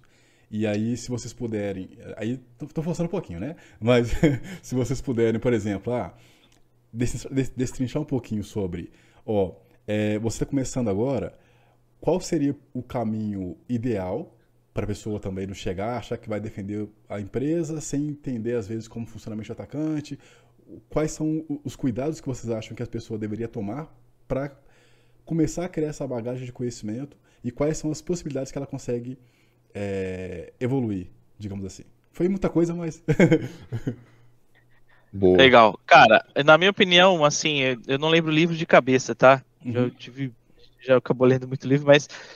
É, base para estudo: rede, sistema operacional e agora um pouquinho dessa parte de resposta a incidente. Boa. Quando eu falo de resposta a incidente, isso acaba caindo já forense, acaba já em análise de malware. Na parte de defesa, acho que um pouquinho de thread intel já pretende antecipar. O Thiago mandou um link aqui. Então, é. assim, nesse contexto, né, livros que é, para essas para esses sentidos assim, acho que faz faz bom utilidade. Eu é. não lembro de corte cada livro, sou péssimo de livro. Cara, eu vou, eu vou recomendar esse livro daqui, tá? É, o, eu li toda a sinopse do livro, eu ainda não li o livro, tá? Então, assim, é uma recomendação meio de olho fechado, mas eu tô indo mais pela sinopse do livro, tá? Chama Cyber Security for Small Networks, tá? A Guide for the, the Reasonable Paranoid. Então, basicamente, o contexto dele, ele passa alguns, é, alguns tutoriais fáceis de você seguir, tá? E você implementar segurança em redes pequenas, tá? Seja rede doméstica ou, ou pequenas empresas. É, o que que eu recomendo, tá? Aí sim esse cara vem como recomendação que eu já li, é ó, maravilhoso, que também é da CEF, né? Chama Linux Basics for Hackers e Cyber Security for Beginners, tá? São dois livros ali que também vêm da, da, da CEF, né? É, depois eu vou passar o, sim, sim. o nome certinho para você, Wesley, se puder, vou pedir para você adicionar ali na descrição, sim, tá? Com certeza. É, o que é interessante nesses livros? A gente está falando de base. Né? Então, tudo, tudo que o Kaique, eu, qualquer outro professor for falar, né? Então, ah, vou falar de análise forense. Cara, você conhece de arquitetura de profissional? Né? Ou vou falar de invasão em, em, em, sistemas Linux. Legal, você conhece a estrutura do Linux, sabe como funciona, parte de diretório, funcionalidades, script. Vou falar sobre invasões web, você sabe como funciona a interface web, protocolo. Então, assim, de forma geral, né, eu acho que tem o. Eu vou cortar um pouquinho a pergunta e sair de livro, tá? Uhum. Tem a questão do curso do Marcelo Lage, uhum. né? Que eu, de é, Service Security Essentials, né? Isso. Eu acho extremamente válido. Sim. Mas se você estiver procurando um livro, eu vou brincar de bundle, né? Então vamos formar um Megazord ali. Você tem esse Cyber Security for Small Networks, tem o Cyber Security for Beginners e tem o Linux Basic for Hackers, né? Então, o primeiro livro ele vai te dar alguns tutoriais para você deixar de fato a sua rede mais segura. O segundo ele vai te dar base sobre cibersegurança, de fato como ela funciona, o Gear Hands-on, tá? E são livros. Uhum. E você tem o Linux Basic for Hackers, que basicamente é você começar a scriptar, entender e atuar no quesito de segurança utilizando o Kali. Né? Para quem não conhece, o Kali é uma distribuição open source de, de Linux que você utiliza para fazer hacking, etc. Inclusive tem uma distribuição do Kali, que chama Kali Purple, que serve para resposta a acidente, etc. Né? Então, assim, só um bundlezinho de três livros que eu acho que vale a pena. A minha indicação específica ela vem para esses dois, Cybersecurity uh, for Beginners e Linux Based for Hackers, mas a sinopse desse terceiro, inclusive, está na minha lista para ler, tá? É, ela vem justamente nisso. Né? Tipo, você entender como funciona a rede, qual é a base, como se aplica, que existe segurança básica que você pode seguir, e ele vem, né? Os steps ali para você poder seguir. Então, não, não tem muito erro, né? Mas, pessoal, livros em inglês, tá? Não, não encontrei esses livros em português. Só aproveitando, se a pessoa não sabe inglês e ainda assim ela tem interesse em ler, porque ler é, é uma coisa que eu acho, assim, né? Então, revelando minha idade, mas eu acho que poucas pessoas hoje fazem, né, com a leitura, uhum. sem ter sono, sem usar para dormir. É, mas então a pessoa, ela tá, é, ela fez o treinamento do NAD, que é maravilhoso, tem lá, você consegue fazer, é, tipo um, um hands-on com um site que o NAD vai disponibilizar para fazer, fazer teste e tal, enfim, mas ainda assim o cara, ele quer expandir a mente dele lendo o livro e traduzido. Você acha que livro de certificação ajuda a, nesse entendimento de base de como funciona o sistema operacional, por exemplo, eu tenho aqui, tem ali, uh, é o antigo do livro, né, que é do Windows Server 2008, que uhum. eu não terminei de ler ainda, mas eu lembro que ele, ele, te dá uma estrutura muito densa. Acho que já não vale a pena mais, né? não, não, sei. Porque... Recomendo você ler, porque não, ainda tem sim, muita coisa que sim, não tem tem... cara. Não, mas assim, é porque pegando um pouquinho da base do Windows, ele meio que reaproveita muita coisa, né? Para as versões superi... é, é, posteriores, sim. embora mude a estrutura, né? Você pega o Windows 7 com o Windows 10. Mas o Windows Server 2008, por exemplo, acredito eu que talvez grande parte do funcionamento vai, vai, vai ir até para 2012. Enfim, a pergunta seria: é, se a pessoa, por exemplo, está com pouca condição de comprar livro, é, você acha que pelo menos livro de certificação, a LPI 1 para Linux, e talvez esse livro, por exemplo, ali, que eu, eu depois eu vou pegar o nome dele e coloco aqui na descrição para quem tiver interesse. Esses livros já são inicialmente um, um norteador para quem tem esse interesse? Ou vocês o que, que vocês acham? Cara, eu acho que eu sim. Eu creio que sim, viu, Wesley? Creio que sim. Tem livros em português, tá? Que você pode é. usar para, por exemplo, parte de invasão, porque que é da, quem quer seguir aí na, na minha área de, de pentest, rating, tem o, o, teste de invasão, ele é traduzido? Então, literalmente, testes de invasão, uma introdução prática ao hack, e você tem alguns livros do próprio Daniel Moreno, Boa. sobre pentest em redes sem fio, pentest em redes comparativas, tem um livro também do grande professor Sandro Mello, abração, professor, que é a exploração de, de redes TCP/IP vulnerabilidades. Então, assim, vale a pena. Né? E é português, e são professores hoje que dão aulas em, em grandes faculdades, etc. Então, sim, você tem Boa. grandes materiais em português.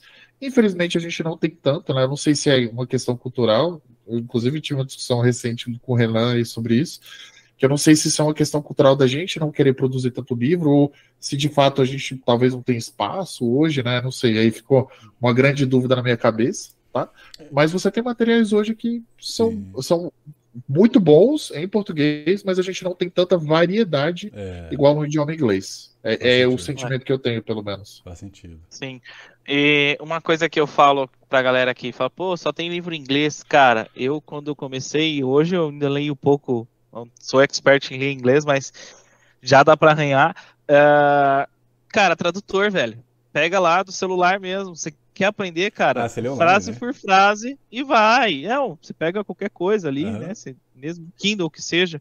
Mas, cara, no celular hoje você instala um tradutor. Pois é, pois ah, é. Se ah, quiser entendi. diretamente no Kindle. Mas outros locais, sei lá, cara, tô com um papel que é em, na mão aqui, sei lá, imprimir de um site, cara. Tem extensão de navegador. Então, assim, Hoje, é. a minha percepção é que você dá jeito. Pode demorar um pouquinho? Pode. Né, tem encontra mais conteúdos lá fora do que aqui no Brasil, realmente, que é o Thiago falou, é uma escassez aqui. É, mas, cara, existe muito conteúdo na web disponível. Artigo, é, post de qualquer lugar, LinkedIn, Twitter, Medium, qualquer lugar você vai achar um post que pode ser que se encaixe numa situação que você esteja faz pesquisa específica, sei lá, em português, faz pesquisa em inglês mesmo, vai no tradutor, pesquisa em inglês, e aí começa a aparecer alguns artigos interessantes, né? Isso é uma, uma dica, assim, que eu dou pra galera. Boa. Uma pergunta agora que eu acho que não tem nada a ver, mas eu acho que tem. E... mas assim, é, ó, toda falha, em grande parte, é causada por um ser humano. Vocês acham que é válido estudar o comportamento humano? Ou você acha que aí, Sim. assim, porque o comportamento humano você tem várias, várias formas de você conseguir esse conhecimento. Né? Você pode ir para psicologia, você pode, enfim. E aí, em teoria, para a pessoa ir para esse tipo de conhecimento, é, eu acho que talvez seria algo secundário, né? O que, que vocês acham disso, assim? Ou, ou como vocês eu, fazem? Eu acho que é em complemento, Wesley. Boa. Eu acho que entra muito na parte de complementar, porque atrás de todo computador tem um ser humano. Uhum. E a uma hora o cara vai dar uma escorregada, uma hora sei lá, o cara vai acontecer alguma coisa e você começa a entender esse comportamento. Então, ainda mais de Thread Intel, que a gente começa a ver algumas percepções de postagem que determinados grupos fazem, que você começa a ver, pô, o cara é meio ríspido ali, talvez o cara não consiga, não goste de um determinado tema, talvez o cara não goste que responda dessa forma. Então você começa a ter essas percepções. Boa. Acho bem legal, cara. Perfeito. É, você é bom ponto, cara. Eu vou até complementar esse ponto do Kaique, assim, para quem quer ter uma noção de como funciona essa questão de ataque de engenharia social, etc., tem um filme que é baseado no livro muito bom, chama Prenda-me se for capaz. Eu li o livro, vi o filme, cara, é fantástico, é um pouquinho antigo, é tá? com o Leonardo DiCaprio? Mas Leonardo DiCaprio. É bom, é bom. É, bom. é, é muito bom. Cara, é bom Nossa, esse filme é maravilhoso, cara. E o livro gigante. também é muito bom. O livro não sabia que é... Essa questão de comportamento, recomendo fortemente, tá? E se você quiser entender um pouquinho que eu fico brincando, né? O pessoal é, me pede, pô, Tiagão, fala um pouquinho de livro, né? Acho que na última live, se eu não me engano, né? Uhum. O, o pessoal pediu a indicação de livro de engenharia social. Isso. Cara, é, eu acho bacana você entender essa questão de comportamento humano. E aí eu tenho a indicação que é o como convencer alguém em 90 segundos. Boa. Né? Então, fica bem Livros de psicologia, aí. é uma delícia ler, cara. Justamente, Leiam. cara. Justamente. Como é que é? Livros de, Livros de psicologia. psicologia. Você tá avançado, eu tô tentando. eu tô tentando, eu fico perdido. é por isso que eu fiquei. Pe... Beleza. É por isso que eu fiquei pensando, cara, será que isso é uma pergunta besta e será que é uma indicação boa? Porque realmente, pelo menos é, é. na minha experiência assim, cara, é, é eu gosto muito da psicanálise, pelo que eu, pela, pela minha limitação em em excesso. E para mim é muito difícil de entender, assim, saca? Mas um dia, é. quem sabe. Exatamente. Cara, como, como é, convencer, né, o que o Thiago mandou, como fazer amigos influenciar pessoas, como é. fazer não sei o que no trabalho. Então tem muito livro de relação interpessoal. São livros bons, cara. É Sim. É muito assim, a gente aplica tanto para nossa vida pessoal quanto para essa parte do trabalho. Isso é bem legal. Tenho, acho que as armas, eu não lembro se o nome é, se o nome é As, as armas, armas da persuasão. Da persuasão e tinha Tem também, a alguma coisa também. Esse, esse as Manual prático do FBI, alguma coisa assim é... também tinha. Tem um então que... tem alguns sim, uns sim. insights assim para quem trabalha ainda mais com essa parte de TED Intel de ter é, relações assim de você se manifestar com atores de ameaça, você precisa ter essas técnicas, né? Fazer a parte um mint ali de Sim. conversar mesmo com o ator, fingir que você é um, um, também um ator de ameaça, então entra muito disso. Então precisa saber sim, é bem importante. Bem lembrado, enquanto o Thiago ele, ele volta, é, o que, que seria o mint? Só para quem não, não, não tem conhecimento. O mint é aquela técnica de você ter que dialogar com uma pessoa para você souber, né, identificar ali detalhes, informações. Então, é, é, nesse sentido de você tentar persuadir. Né, a gente usa essa parte de um int assim, é, de pesquisas, né, e de atuação para conversar com esses atores. Então, cara, é muito útil. Boa. Ah, sabe o que eu lembrei agora? É a famosa lábia, né? Sabe o que eu lembrei agora? Recomendar é. o livro saudoso Kevin Mitnick. Boa, esse daí é bom. Tem, Cara, esse livro tem os. Se bem que os documentos, os filmes, assim. Não sei se. Se comparado com o livro, eu acho que logicamente vai ser. A, a, a curva de, de obtenção de conhecimento vai ser baixíssima, né? Porque eu li o, o filme, o filme, documentário, enfim, ele vai ser mais para mostrar como que é e tal. Ô, Thiago, eu vou pedir pra você me mandar no WhatsApp depois, por favor. Porque o chat. Vou até deixar salvo aqui que o chat tá deve estar. Tá é porque o chat aqui do, do Meet, ele, na hora que encerra a chamada, ele, ele, ele, apaga. Aí pra eu colocar pra galera aqui, pegar os links bonitinhos e tal. Só ah, aproveitando, a galera tá interagindo aqui bastante no YouTube, no LinkedIn. Eu acho que o LinkedIn tem um delay, pelo menos pra eu que tô mandando a live, né? Tem um delay gigantesco, então, pelo menos até agora não chegou nenhuma pergunta. Mas a galera fez, fez muita pergunta aqui. Peraí, agora tem uma aqui quando peguei o nome do cara. E tá fazendo muito aqui. É, o pessoal tá falando bastante agora, né? tá, tá. Eu vou ler algumas que eu já anotei e vou atualizando aqui, tá? É. é... Pera aí. Cara, eu vou até aproveitar o uhum. Wesley para mencionar um documentário. Eu vou mandar o link para você depois para a gente mostrar aqui, tá? Mas assim, esse documentário ele é sobre a Evil Corp. Né? Então, para quem tem interesse aí, é, entender um pouquinho da história, ele tá no YouTube, gratuito. Então você pode ver, show de bola, tá? E aí, tudo que a gente está falando aqui de pô, Nation State Attack, como funciona, que de fato, né, o Kaique na, no FD Summit ele elucidou muito bem isso né, com o quesito do Lockbit, que é a gente fala né, sobre as ameaças e aí todo mundo acha que é um fundo de quintal, tem um, um nerdzinho ali que tá com capuz e é isso.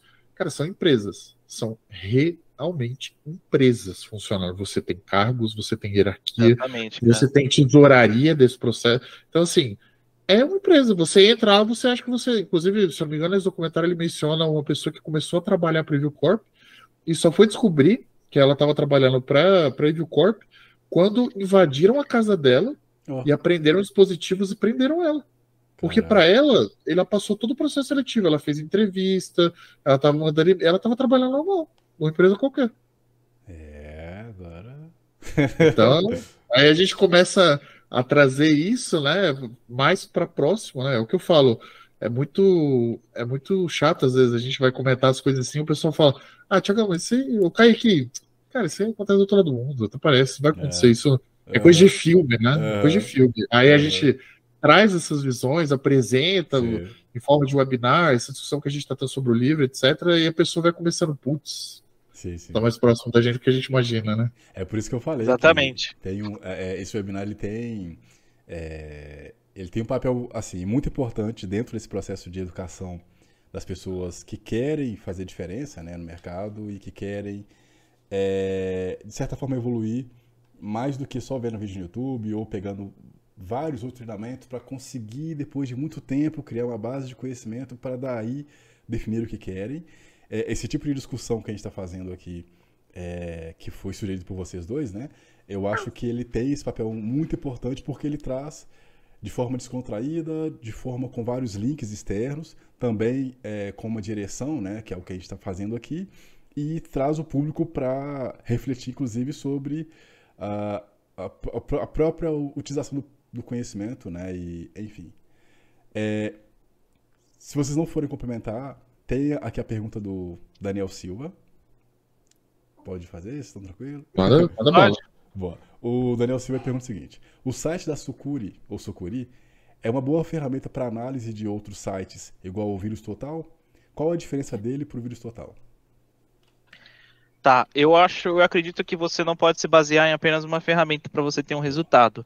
Eu acho que você pode usar em conjunto. Então, a Sucuri em conjunto com o vírus Toto, em conjunto com a Buse IP, uh, com a ULS, URL House também. Então, tem algumas ferramentas que você pode usar em conjunto. E aí, claro, se pô, três estão apontando que são maliciosas e uma não, alguma coisa está errada, né? Ou por vezes nenhuma apontou, pô, cara, será que realmente aquilo é, é livre? De algum tipo de ameaça. Então tem que ter esses insights para você.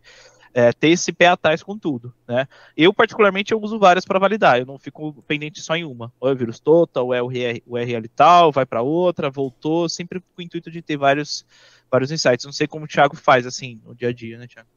É, eu vou, eu vou até é, mudar um pouquinho o viés. Quando eu quero validar esse quesito, é, eu faço essas análises também, o site da, da Security eu não uso, tá? De fato, eu não uso.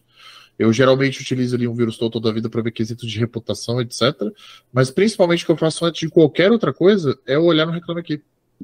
Porque se você tiver ali dentro do Reclame Aqui, ele também direciona para domínio. Se você pesquisar o domínio, você vai ver que se for um site malicioso, a reputação dele está lá embaixo. Então você já começa, opa, o site pode até não ser malicioso, mas o atendimento vai ser tão ruim que você nem vai querer entrar.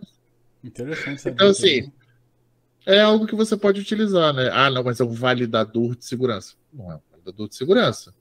Mas, assim, a partir do momento que você começa a utilizar ele, começa a fazer mais sentido para você, porque aí você vai entender, tipo, cara, se as pessoas que estão consumindo lá, elas não estão gostando, já pode ser um balizador para você. Boa. Ou até mesmo nas inscrições. Leia as inscrições, para ali, dois, três minutinhos, lê as inscrições e fala, cara, ai, as pessoas, se for malicioso, as pessoas colocam site é vírus, né? É, fraude, né? Então você vê só as keywords lá, né? Fraude, site falso, phishing, papapá, né? Então, cara, pode ser um balizador também. Tá?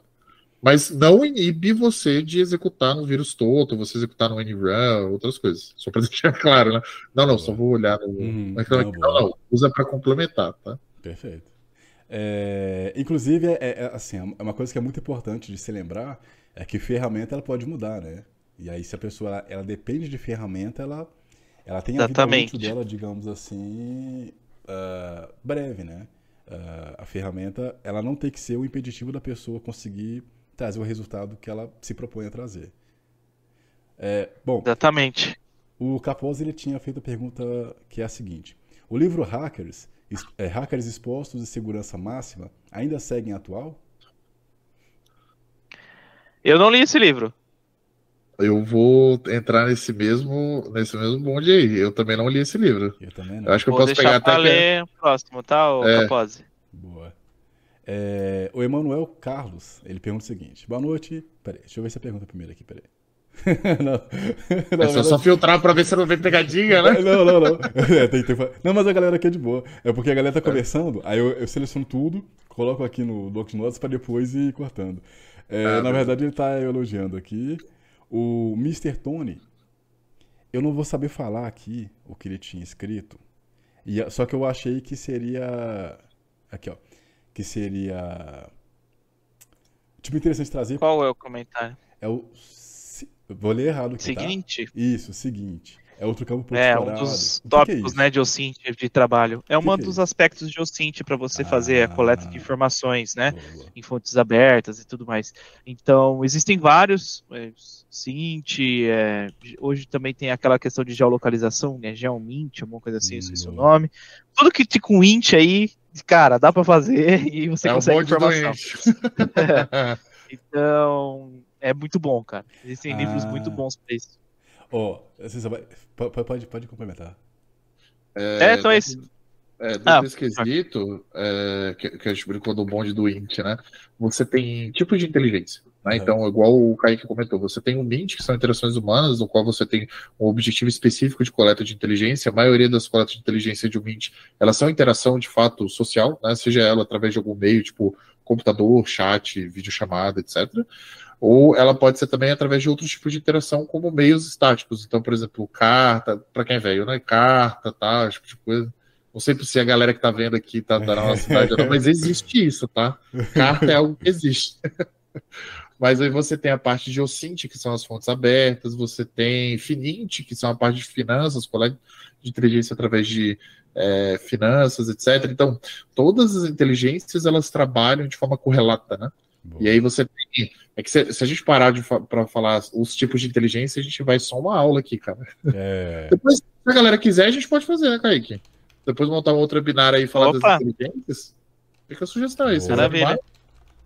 Vamos fazer sim. Ó, agora que eu entendi, eu vi o, o Carros. É, é, o nome do cara. É Carros, Viagens e, e Adventures.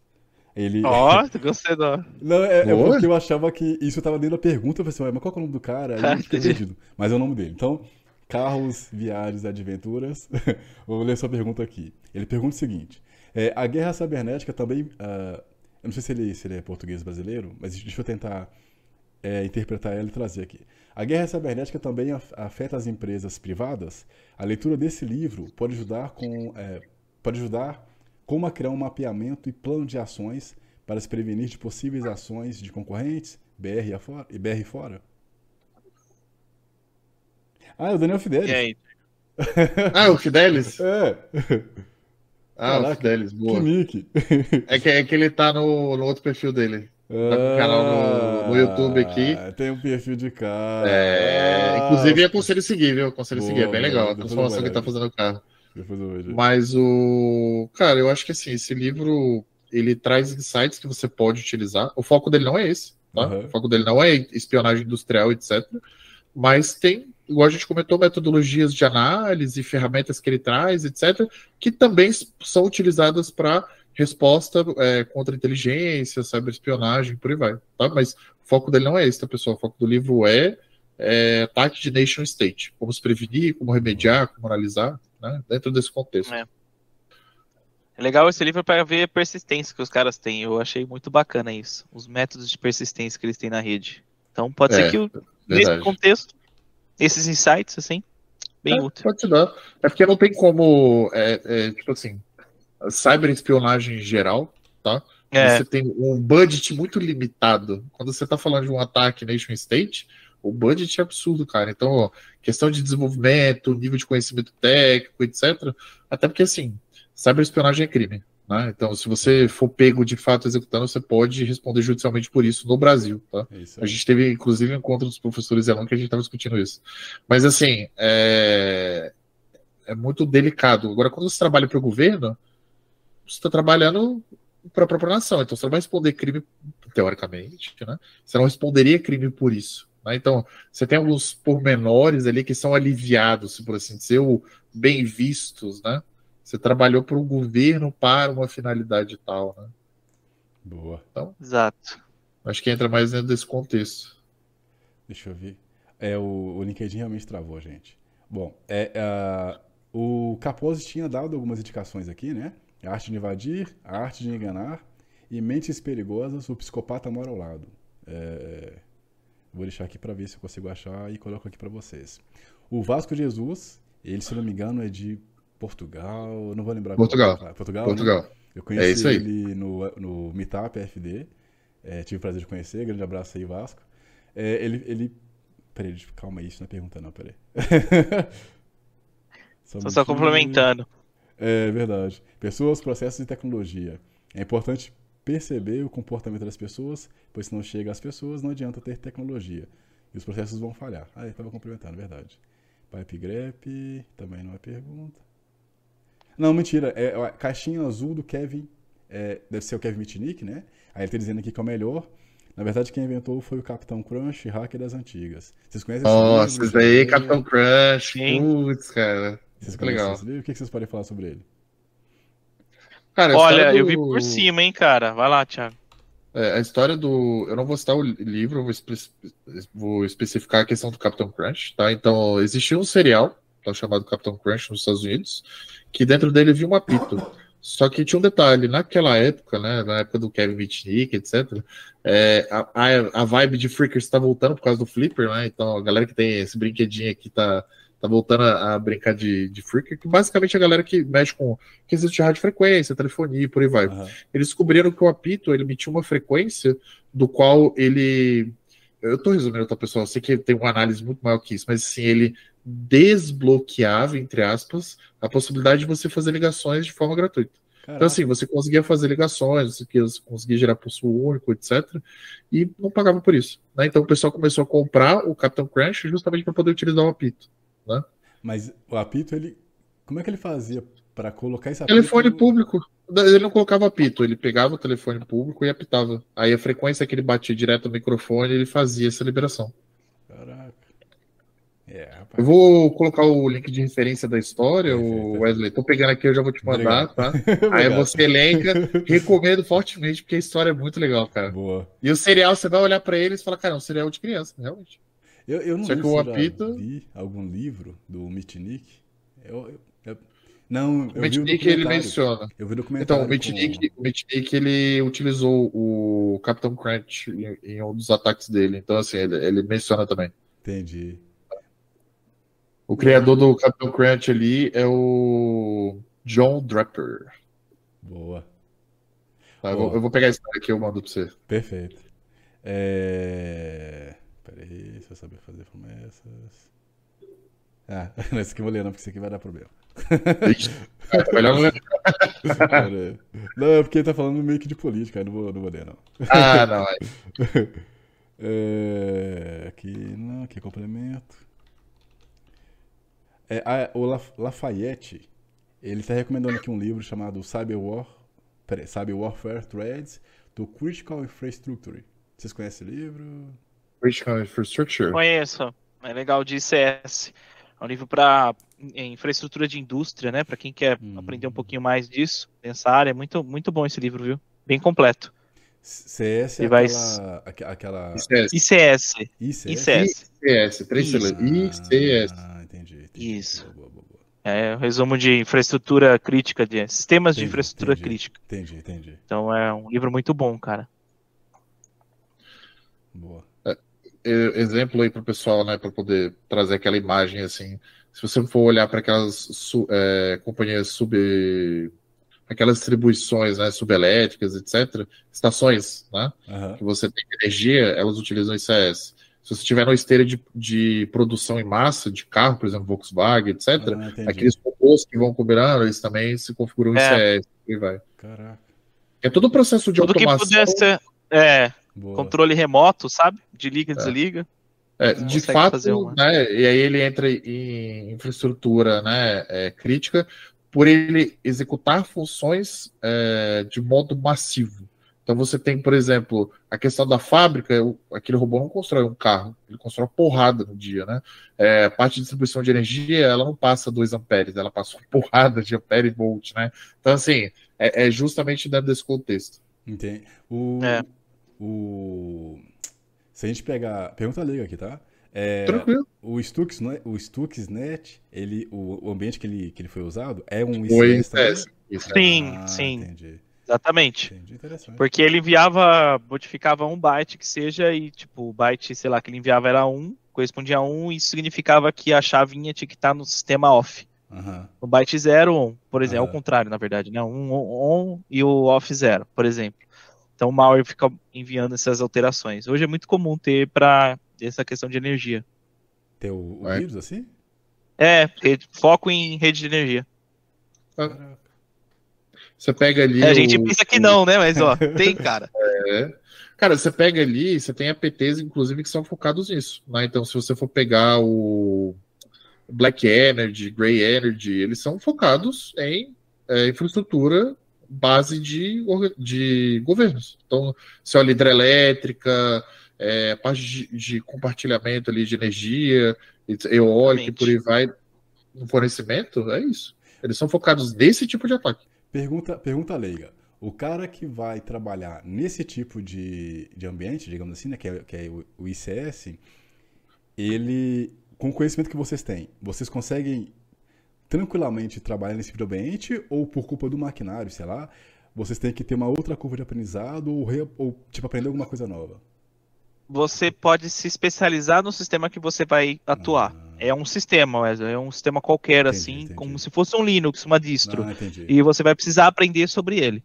Então, vulnerabilidade, de acordo com cada, é, com cada fabricante, né? Então, Siemens, tem Mitsubishi, tem vários entendi. tipos de fabricantes. E aí meio que você vai precisar saber qual é a ferramenta que você tem, né? Qual é o seu ambiente. Aquele famoso conhece o seu ambiente. Então, precisa de uma, uma especialidade para isso. Não especialidade que eu digo pós, nada do tipo, um curso qualquer ali, um livro tal, que te ajude a entender o ambiente já é bem bacana. É, pensa assim, vou, vou te dar outro viés. Eu já executei teste de intrusão em hospital, né? E dentro de hospital eu já cheguei a invadir, por exemplo, é, máquina de raio-x, uhum. né? Então, legal, invadir a máquina de raio-x, ela tem um sistema operacional que ela executa por trás ali, etc. É, mas ela tem um módulo de configuração que você declara. Você quer aumentar a intensidade, você quer diminuir a intensidade, e são controles que você não visualiza no sistema operacional. Você tem um envio através de um codec que vai, que vai transmitir ele para a máquina, falando: olha, mais intensivo, menos intensivo. Porque a pessoa que está usando, para ela é um botão, uhum. é um controlador, etc. Mas para a gente que invadiu, por exemplo, é justamente o envio de um sinal. Se eu mandar um byte errado, eu posso ferrar o equipamento. Ou eu posso gerar um problema para a saúde da pessoa que está executando, e etc. Então, assim, é, ela entra muito dentro desse contexto. Eu não, de novo, né, eu não, não acho que uma pós, etc. Você tem hoje, né, algumas. É, no Brasil eu desconheço, tá? Mas você tem fora alguma, alguns cursos, até mesmo é, pós, etc., que está focando nesse quesito de, de CS, até por falta de mão de obra, tá? Mas eu não sei até que ponto, de fato, isso é, vira para o Brasil, né? Virar para o Brasil de forma efetiva como um curso, uma pós, etc. Mas eu acho que se você entender o ambiente no qual você está, os riscos que envolvem, as ameaças, etc., olhando no contexto de defesa cibernética já se encaixa, e olhando no contexto de segurança ofensiva, que não é o meu caso, é você entender como funciona a estrutura, se tem um manual ou não tem, qual é o modelo, porque a maioria dos ICS, né, ou vou ser bem específico, né, grande parte né, dos ICS, eles têm manuais publicados. Então você consegue pegar o manual daquele equipamento, baixar de graça na internet, ler ele entender, ah, quando ele manda esse byte quer dizer tal coisa. Uhum. Que foi o que eu fiz, por exemplo, quando eu consegui invadir a máquina de raio-x, eu peguei o manual daquele modelo e aí eu consegui entender. Não estou incentivando, não façam isso sem permissão, etc.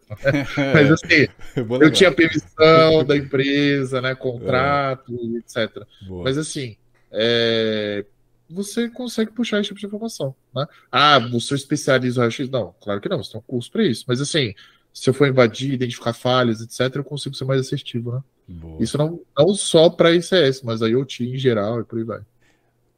Última pergunta sobre esse tema. Como é que vocês enxergam o mercado para esse tipo de profissional? Porque para mim, assim, isso é meio que novidade, assim, o cara que vai, de certa forma, pensar na segurança desses, desse tipo de ambiente, né? Ou, ou é o mesmo tipo de cenário para o cara que vai proteger um banco, por exemplo?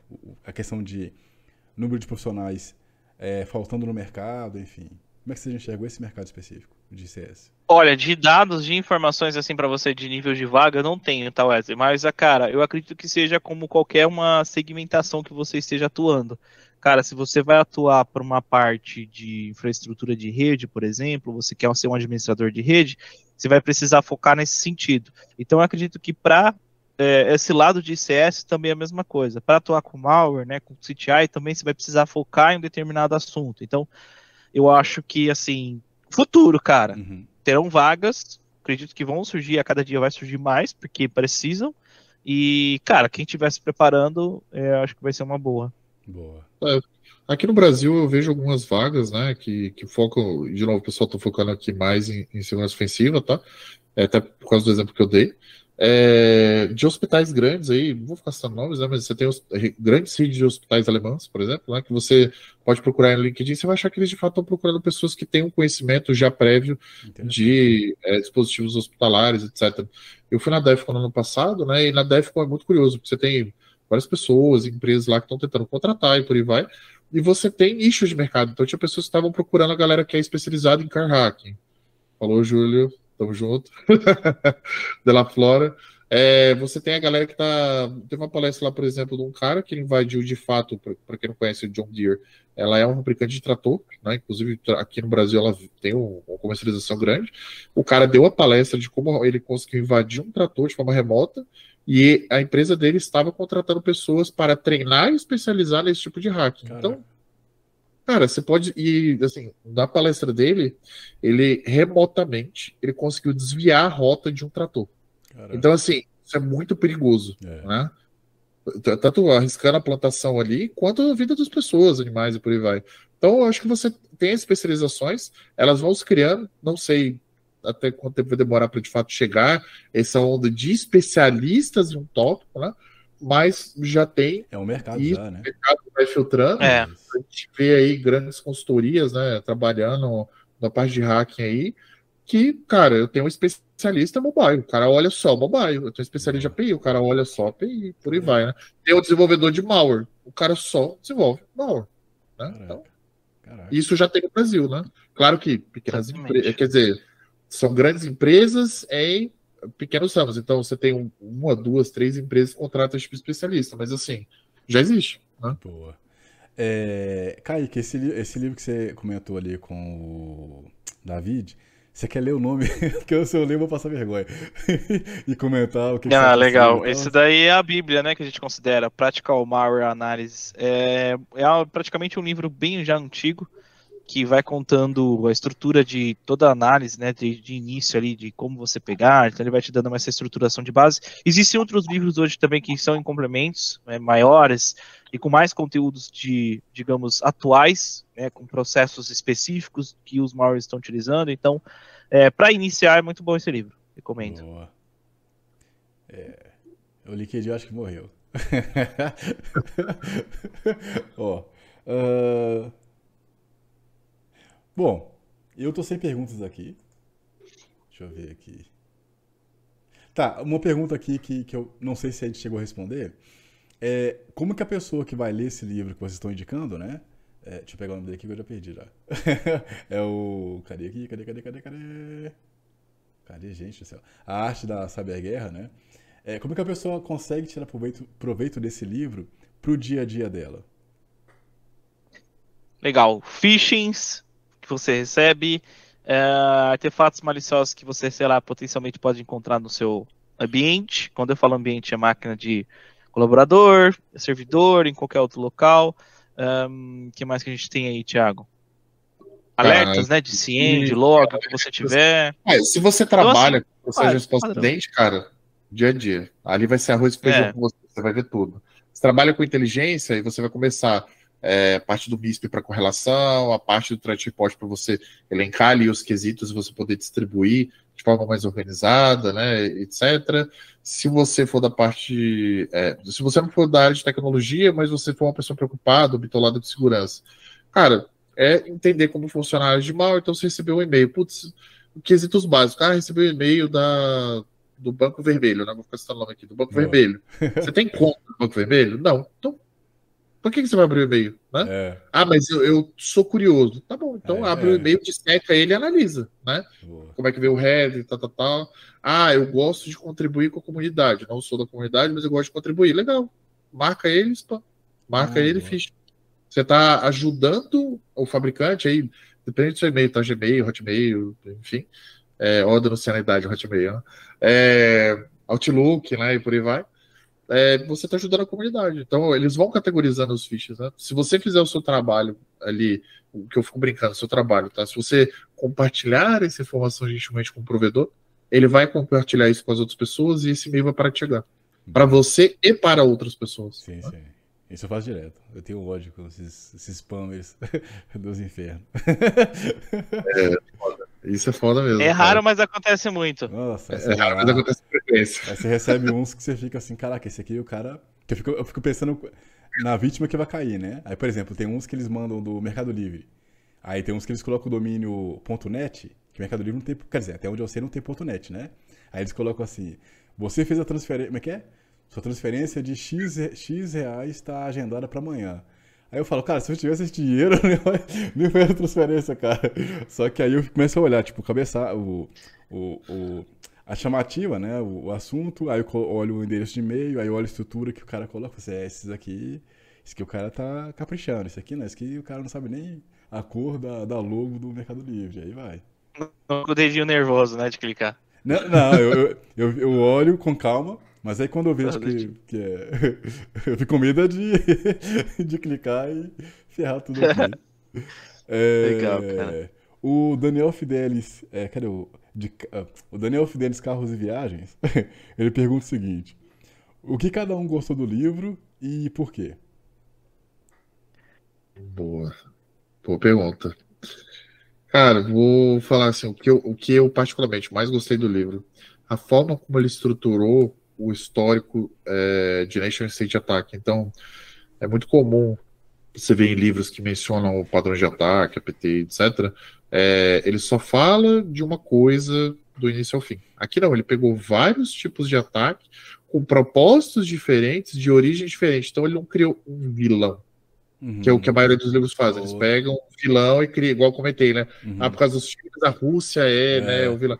Não, ele pegou vários exemplos e, e trouxe esses exemplos como versão. Olha, tal país atacou tal país, o objetivo mapeado foi esse aqui, o modus operandi foi esse. Então, o que eu gostei mais foi isso. Ele, ele focou a narrativa dele em te demonstrar que assim, a ameaça ela pode vir de qualquer lado, de qualquer país, né? E, e ele apresentou o método de você básico, né? Mas de você poder se proteger, analisar, não cair, né? Então, e, e, ele entrou em um aspecto um pouco mais técnico em alguns momentos, né? Que eu gostei bastante. Outros momentos ele foi um pouco mais é, lúdico ali, né? Então, estou dar um exemplo utilizando uma imagem, etc. Mas eu gostei bastante desse storytelling que ele criou, aquele, aquela narrativa, né? Boa. É. Eu gostei muito dos insights que ele deu para a gente pesquisar as evidências. Isso eu gostei bastante. De data, hora, cara, algumas coisinhas que te dão aquele insight que você fala assim: hum, isso aqui pode ser um ataque de algum país. Então o livro te traz isso. Isso eu, eu curti bastante. Além, claro, das histórias, né? Que ele trouxe segregado ali por cada país. Isso eu achei bem bacana. Boa, boa. É, só uma pergunta ainda dentro do que o Thiago falou. Esse cuidado que ele trouxe de não viralizar alguém você acha que é. Quer dizer, primeiro eu não te perguntei, né? Uh, você costuma ler livros desse autor, é, do cara que escreveu o livro, enfim, é, de forma contínua? E se sim, essa, essa observação que você fez, ela é comum na, na escrita desse cara, desse cuidado, ou é algo que ele começou, em teoria, a trazer agora e isso outros é, escritores não têm esse cuidado, enfim? Cara, é um bom ponto. Eu tô até abrindo aqui para ver outros livros mas não, é só esse livro que, que ele fez. Só leu esse daí? É, Legal. É, ele, eu acompanho ele... mais ele ali, viu? É. é livro, só falar, dele, livro só dele é só esse. É, mas, cara, já li outros livros que focam a parte de inteligência de ameaça e tal. E eles têm essa tendência a. Porque, assim, eles estão olhando com um viés Sim. específico uma ameaça, né? Então é Sim. é muito comum você enviesar. É, mas desse, desse autor específico é o único livro que eu li. Pelo menos que eu tô vendo aqui a relação de livros dele. Uhum. É, ele tem, se não me engano, de livros, ele tem esse, mas ele publica pela empresa que ele trabalha, Analyst One, alguns artigos sobre algumas percepções de ameaças de agentes. Então tem da Review, tem a história do da, da Review, inclusive, tem do esqueci o nome dos outros. Da Lockbit também ele publicou alguma coisa, ele publicou sobre um afiliado de um Lockbit. Então, alguns detalhes que ele trouxe lá, cara, eu curti essas publicações que ele, que ele faz, um relatório bem completo. E assim, ele deixa bem claro que é a percepção dele, Boa. né? Então é uma, anuncia que aquilo é um final que não, aconteceu isso. Então ele fala assim, no livro, inclusive, ele fala que ó, as percepções aqui são feitas com base nas pesquisas e tal, tal, tal. Então, assim, é meio nesse sentido, a gente não consegue apontar, sabe? Essa uhum. parte de trading então é meio complicado. Teria que ser bem abrangente possível de falar assim, ó, aconteceu isso, tem isso e foi isso. Uhum. Só. Não é, não vou falar assim, ah, eu caí que acho que aconteceu. Não, não. Tá aqui, aconteceu uhum. isso mesmo, com base nisso, com base nisso. Acabou. Chega, né? Então é mais ou menos isso. Eu curto bastante é. esse sentido. Boa. É, não, com certeza, cara. É que essa parte daí, o que, que, o, que o Kaique tá pontuando, Wesley, é o nosso dia a dia, tá? A gente tem que fazer é. de inteligência ali. E se a gente não tomar cuidado, ele gera um cunho enviesado. Uhum. Que uma outra pessoa que estiver analisando falou: oh, Você tomou o lado aqui? O que, tá então, tá acontecendo? Fala é isso cara, eu, É isso que eu ia perguntar. É, só, só, que eu não, não, pensei que fosse relevante. É, pro profissional em si, é, você acha que para quem está entrando nesse mercado, ele tende a ficar nessa, nessa facilidade de começar a se envezar é, pelo que lê, pelo que aprende? Ou você acha que essa questão não é, não é tão problema de, é, comparado com outros problemas que podem acontecer durante a formação desse profissional que está se formando? Eu acho que é muito da, do dia a dia, Wesley você começa a ficar com um perfil muito mais analítico, muito mais cauteloso. Você vai ver que é o famoso lições aprendidas, sabe? Uhum. Claro que ninguém é isento de erro, né, cara? É. Mas putz, errou uma vez, você vai ficar assim meio cabreiro, falar, e agora eu não posso fazer mais isso. Eu sou dessa opinião, né? É. E claro, você vendo o erro do, dos demais que já aconteceram e te reportam isso, e fala, opa, então não. Então, eu acredito que muito do profissional vai formando com o tempo mesmo. Vai adquirindo essas, digamos, não skills, mas esse cuidado, esses macetes assim do dia a dia, cara. Boa. É, e também assim, hoje a gente já tem alguns profissionais, né, que fizeram essa migração daí, sou um deles, o, o Kaique também, que foi indo para a parte de Intel, né? E, e, já tem um histórico ali, no, no caso do Kaique, ali a parte de gestão acidente, análise de mal, etc. No meu caso, Red Team e tal. E a gente foi entendendo justamente essa análise, uma vez que a gente foi entrando dentro dessa área. E, cara, a gente vê pessoas que estão começando nessa área, etc. É, eu acredito que o Kaique deve fazer a mesma coisa, que é, ó, cara, lê o relatório antes dele ser publicado, ó, cuidado com esse ponto, esse ponto você está enviesando, a gente tem que. Porque a parte de geração de reporte, no nosso caso, né, de Intel, ela, tem, ela não pode ser enviesada, né? A gente tem que apresentar fatos. Ah, mas eu é. acho que não existe acho. Né? Então, assim, ou você vem com os fatos demonstra que A mais B é igual a 2, ou A não pode ser, A mais B não é igual a 2. Você não pode apresentar esse tipo de dado. Né? Às vezes dá uma raiva, né? Porque você fala, cara, tá uhum. na cara que é isso aqui. Mas eu não posso colocar no repórter. Por quê? Porque eu não tenho essa, esse pedaço dessa informação que eu preciso para validar esse ponto e entregar como reporte, né? Boa. Exatamente, cara. Bom, é, eu acho que a gente já está para finalizar. Confirmar aqui se alguém fez. Ninguém mais perguntou. Eu gostaria de agradecer aos professores, tá? A gente tem aqui vários webinários com os dois. É, inclusive com o Kaique, pelo que eu me lembro agora de. Eu tenho em agosto, eu acho. Sim, é, é, mas eu falo assim: a gente teve um específico, que é quem foi o projeto que, que a gente trouxe, acho que foi ano passado, se bobear. Acho que foi ano passado é, que Foi. era sobre falhas específicas, é, falhas comuns Foi. que as empresas elas cometem. Uh... Foi na semana do TI, né? É uma coisa assim. Profissional de TI. E foi, é, foi mesmo. E aí, esse, é, é, nesse, nessa, nesse mês, praticamente, a gente trabalhou com quatro webinars, é, inclusive onde o Kaique também participou, é, uhum. onde a gente falava sobre as falhas que as empresas cometiam e que permitiam um ataque hacker e tal. Então teve, teve o professor Kaique, teve o professor Naj, teve o professor Renan e teve o professor Roberto, que é de auditoria LGPD, enfim. Então, eu vou deixar também esse link na descrição, se couber, porque agora ficou gigante a descrição. É, mas eu gostaria de agradecer a ambos os professores, tá? É sempre um prazer aqui receber os dois aqui, não só os dois, né? Todos os professores também da FD e todos vocês que estão assistindo a gente aqui. E fazer um convite para você que não é inscrito ainda no canal, se inscrever, deixar seu like, porque é, o YouTube ele muda constantemente o algoritmo, né? Para ele poder é, é, entender que o conteúdo ali é relevante.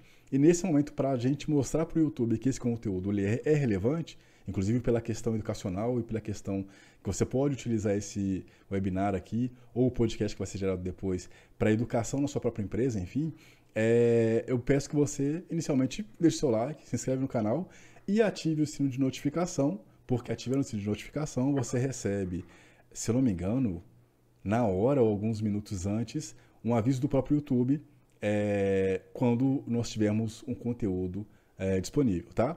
E uh, antes de finalizar aqui, vou convidar você para no dia 18 do 7, às 20 horas, aqui nesse canal, é, e também no LinkedIn, se o LinkedIn já estiver funcionando até lá, nós teremos um outro webinar que é Técnicas utilizadas na investigação corporativa com o especialista uh, em investigação, privacidade e cibersegurança, Frederico Cornelas. O link também vai estar na descrição. Legal.